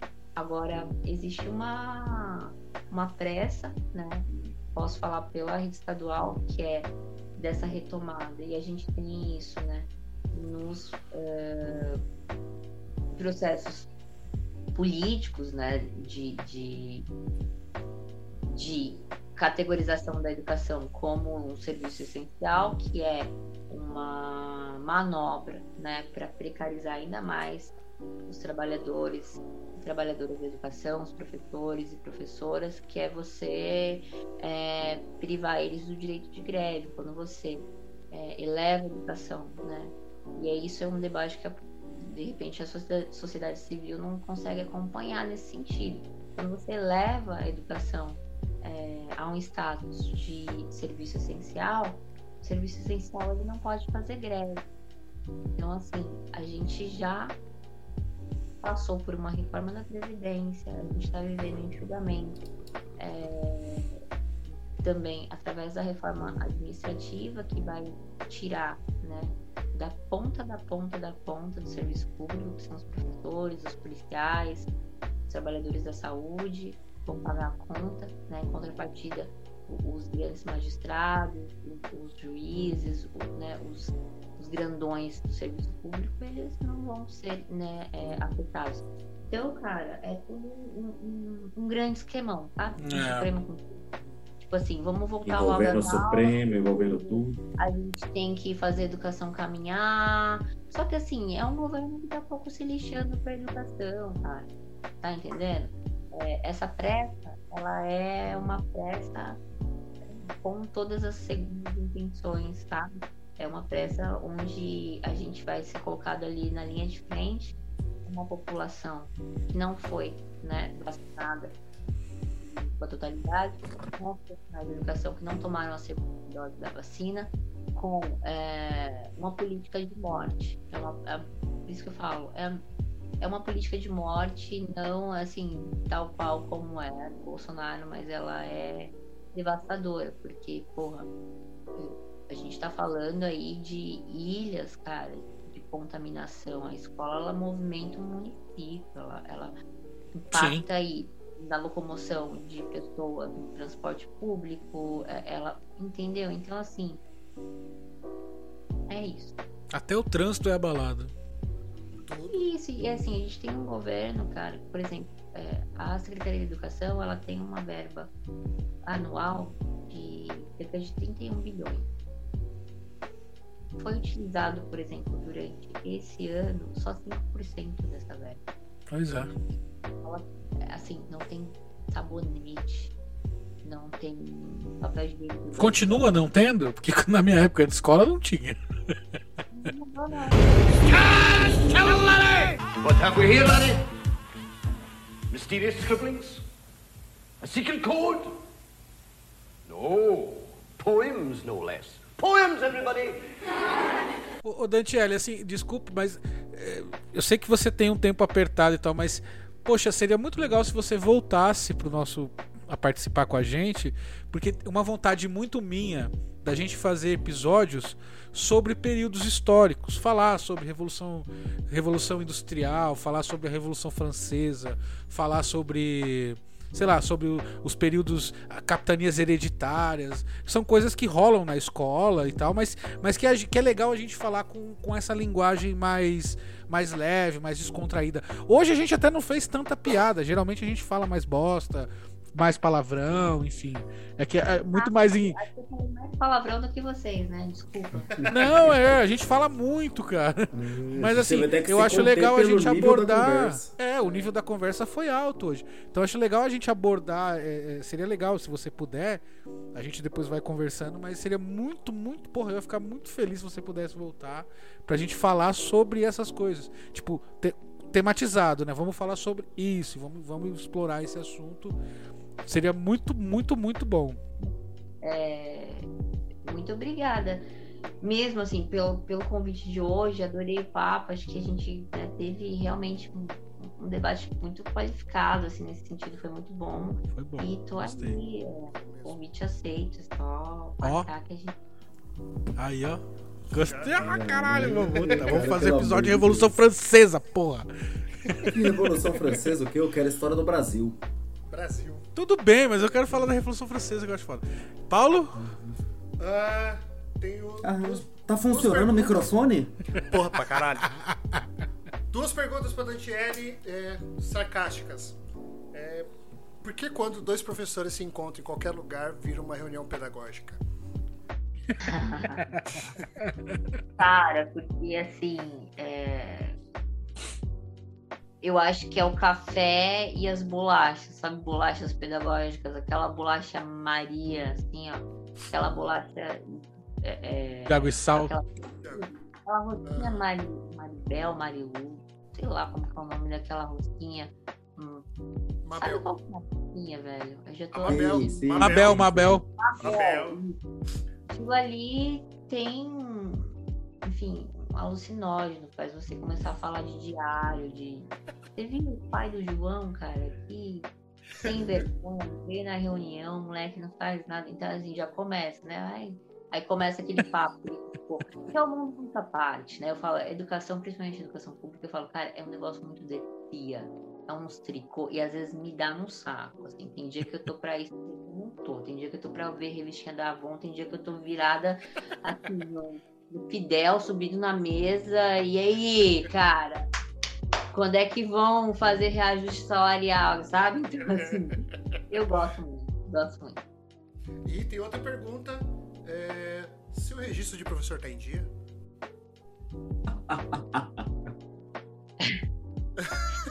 Filho da puta, filho da puta. Você fez eu lembrar de uma coisa agora que eu vou ir atrás. Assim, é, há pouco tempo regulamentaram a profissão de historiador, né? E tem uma carteirinha que você tira. Ah, e é? assim, os amigos, assim, apaixonados por história, pela, pelo ofício de historiador, já tiraram e eu não tirei. Então, assim, eu acho que eu não tô, assim, se é. Tá Eu sigo- vencida, tem que renovar, acho que eu vou ter que fazer escolinha lá, tipo, Ciretran de novo. Eu sei, eu sei que coordenador pedagógico vai na jugular, né? Quando não tá em dia. Não tem essa. não- não- isso não existe, assim. Agora falando sério, isso não, não existe, não. É, é, na, pelo menos na educação aqui do estado de São Paulo não tem registro de. de assim, tem, pô, é que assim, eu sou efetiva, né? Eu tenho no concurso. Mas, mas tem aquela parada tipo CRM que médico tem, OAB. O professor também tem essa, essa regulamentação por um órgão específico e tal? Não, você tem a licenciatura, né? Ah. lecionar é, é esse diploma, é, é esse certificado de licenciatura. Não tem uma organização específica que você tem que ir lá, e, além de fazer a faculdade, ainda fazer uma prova pra falar, tô apto. Não é tipo a OAB, né? É, não é tipo OAB, CRM, Cara, a essas coisas. educação, é qualquer, a educação é o único trampo que qualquer um pode meter as caras e achar que faz. Você já viu isso? Educação é isso. O que eu já vi de cara. Caiu é- o, o universo de coaching hoje, né? Tem um monte. Não, é, o Olavo de Carvalho existe, né? Pois é. Total. A galera, sei lá, se é fisioterapeuta, você vai lá dar uma aula de biologia, cara. Nunca vi ter tanta palestra nesse Brasil como a gente vê hoje. Os caras se colocam. Então, é, é esse único lugar onde qualquer um pode chegar e falar que, que vai fazer esse trampo. Eu acho um absurdo. Eu acho, eu fico puta da vida. Exatamente porque é um processo de muita responsabilidade, cara. Educar é, é muito doido. Não é brincadeira, não é qualquer um. E aí resulta nisso, nessas pessoas, enfim, que se frustram. Não tô falando que é o, teu caso, por exemplo, Daniel, mas, por exemplo, porra, pra você encarar uma sala de aula, se você passou quatro anos da tua vida é, tendo né, disciplinas pedagógicas, se preparando para isso, pô, o cara vai brotar ali do nada porque fez, sei lá, três meses. É, é, e outra, também não acho que é só pelo viés assim, preparatório do, né, do acadêmico, mas assim, tem que ter, cara, não adianta. É. É muito ruim. Detiele, agora, ah, nesse momento final, eu queria deixar o espaço aberto para você. Se você quiser deixar sua, suas redes sociais, se você quiser deixar um recado para os nossos leitores. É, é, leitores é, é- Eu sei que eles estão ouvindo, mas é leitores, é piada interna. É, qualquer coisa que você falar, o espaço é seu. É, eu ia perguntar se, se é ouvinte, né? Eu acho muito doido, cara. Eu nunca tinha participado de, de um podcast. Obrigada, olha, estreiei aqui com vocês e acho muito, muito importante, assim, esse trabalho que, que a galera tá, né, desenvolvendo. Vocês são, é, né, parte disso, assim, acho que a gente tem que disputar os espaços, né? E, e disputar os espaços é, passa por a gente trazer um debate de qualidade, uma informação válida, um, um diálogo que seja para a população e, e- e fazer frente a essa galera aí, né? Da, da Terra plana, da, da- da- É. então, que bom, vida longa, né? Ao Três Manecast. Eu tô aqui muito feliz com a participação. Agradeço mais uma vez. é, reforço, né? E estou aqui à disposição. Quando quiserem me convidar de novo, a gente vai. Ah, mas será, mas será. Ah, Opa! Com certeza. É isso. Eu, na verdade, tenho, né? Um, uma página no Instagram que é arroba Dantiele, né? Tem outras Dantielles no mundo, antes que me perguntem. É, mas com o e-mail do Yahoo só com, nome, só eu consegui fazer primeiro. É, Exclusiva. e, e é isso, né? Eu acho que, enfim, tenho também promovido né, uma, uma série de lives que eu retomei agora, né? Algo que eu desenvolvi o ano passado e agora a gente é, volta com essas discussões, que é o que lá vem ela, eu procuro trazer uma abordagem, né?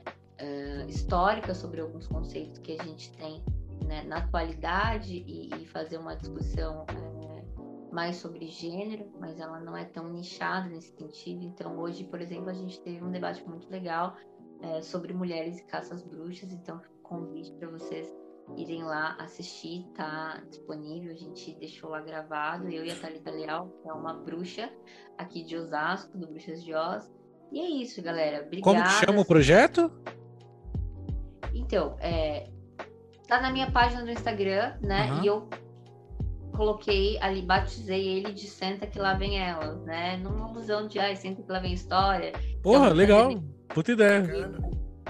E, e para abordar mais uma uma perspectiva de gênero, porque na verdade assim, eu quero trazer mulheres para falar, sabe? A- a- as mulheres elas são ali privadas, a gente é silenciada, a gente vive um apagamento aí é, histórico e contínuo. Então a ideia é trazer a mulherada para falar e falar de muita coisa.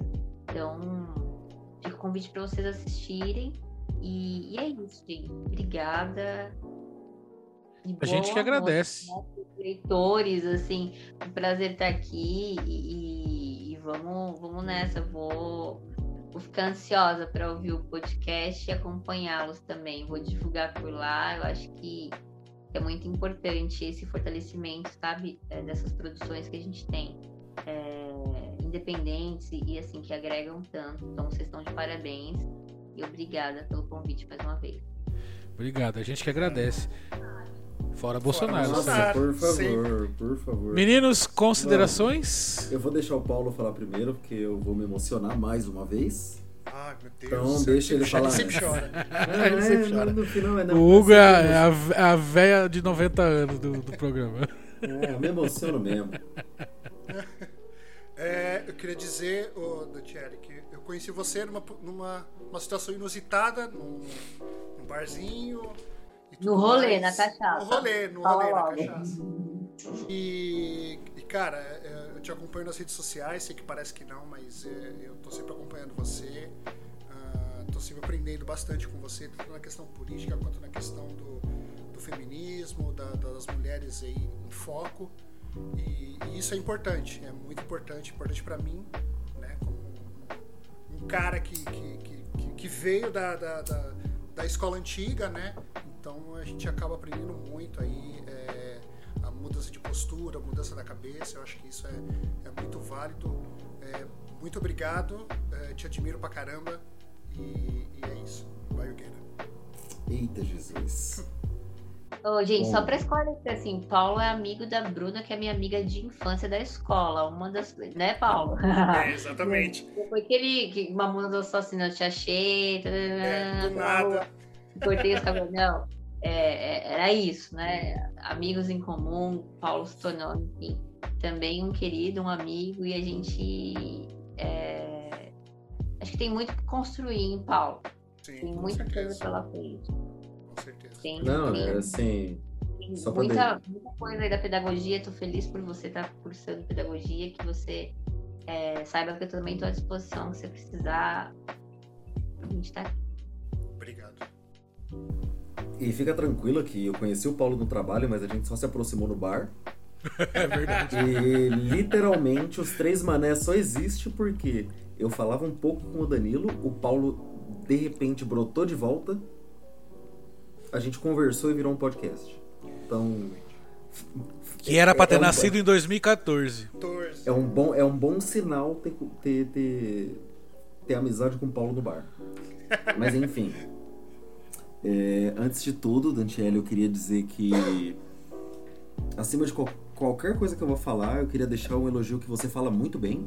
Obviamente, como professor, a gente imagina que você vai falar bem, mas como fiquei surpreso de você falar que é a primeira participação no podcast, ainda me sinto, acho, acho que falo por, pelos outros dois, que extremamente honrado, porque a gente vê que você tem um conhecimento diferenciado, você fala de uma maneira diferenciada, mas ainda é claro.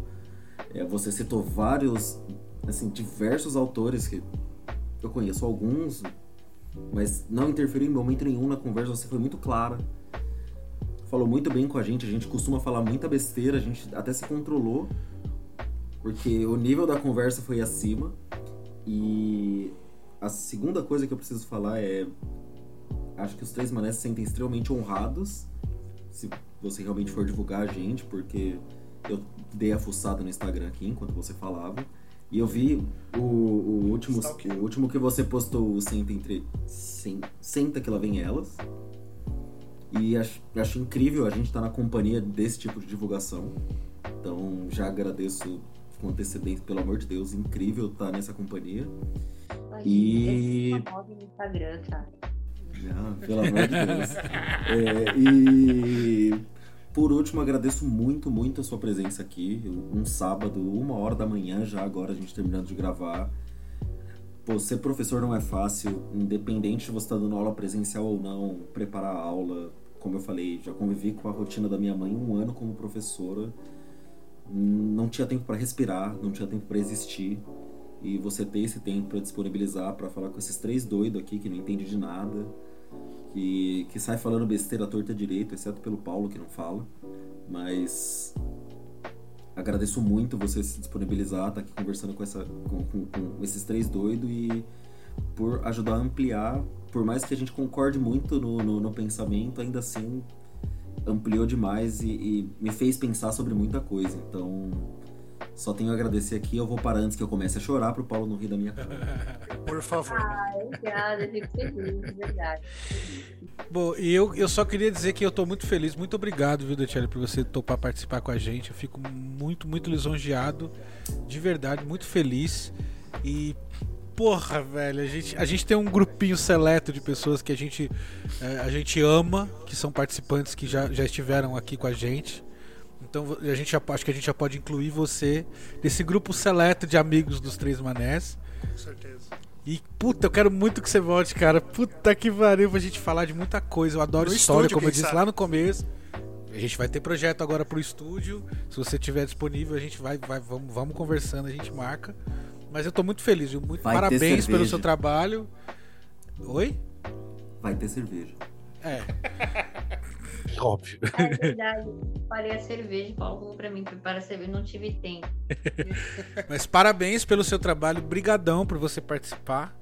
É, a gente fica muito feliz e espero, nossa, de verdade, espero muito que você volte, porque do nosso grupinho aqui, nós temos uma historiadora, amigos, como alguém que vai participar mais com a gente. Ei, Porra! Caralho. Nós vamos falar de tudo! E pra você, meu querido colega, você, meu querido leitor, que chegou até aqui, muito obrigado. Espero que você tenha gostado. Hoje a gente se conteve um pouquinho em respeito, né, em consideração e também porque a gente ficou vislumbrado com tanta informação e com tanta coisa boa que a gente discutiu aqui hoje sobre educação. Na- no próximo episódio, não sei ainda qual vai ser o tema, vai ser tão legal tanto, não sei, vamos ver, a gente se esforça. Mas não esquece não, ó, segue a gente lá, Instagram, arroba os 3manecast, facebook.com.br os 3manecast, passamos dos mil, né? No Mil Facebook. e- quase 1.100. Eita pipoca, daqui 50 anos a gente chega no Whindersson Nunes. Não, daqui a pouco, daqui a pouco é um milhão já. Daqui a pouco é um É, milhão. daqui a pouco, quando eu tiver 80. É, YouTube. Qualidade, qualidade, É. qualidade. É, youtube.com barra 3manecast pra você que vai ver lá. Por enquanto tem só episódio, mas tem projeto chegando aí. Ainda tá no segredinho. Vai, vai, vai, vai ser legal. E se você quiser contratar a gente, quer falar com a gente, quer mandar crítica, quer mandar beijo, só não manda nude de novo, o velho maldito que mandou da última Pelo vez. amor de Jesus Cristo. 3manecast.gmail.com, manda lá no e-mail. Beijo, obrigado. Brigadão para você que chegou até aqui. Dantiele, muito obrigado pela sua participação. A gente está muito feliz com, com você. É, e para quem está ouvindo, um beijo no coração e no popote. Tchau. Tchau. Tchau, gente. Um abraço.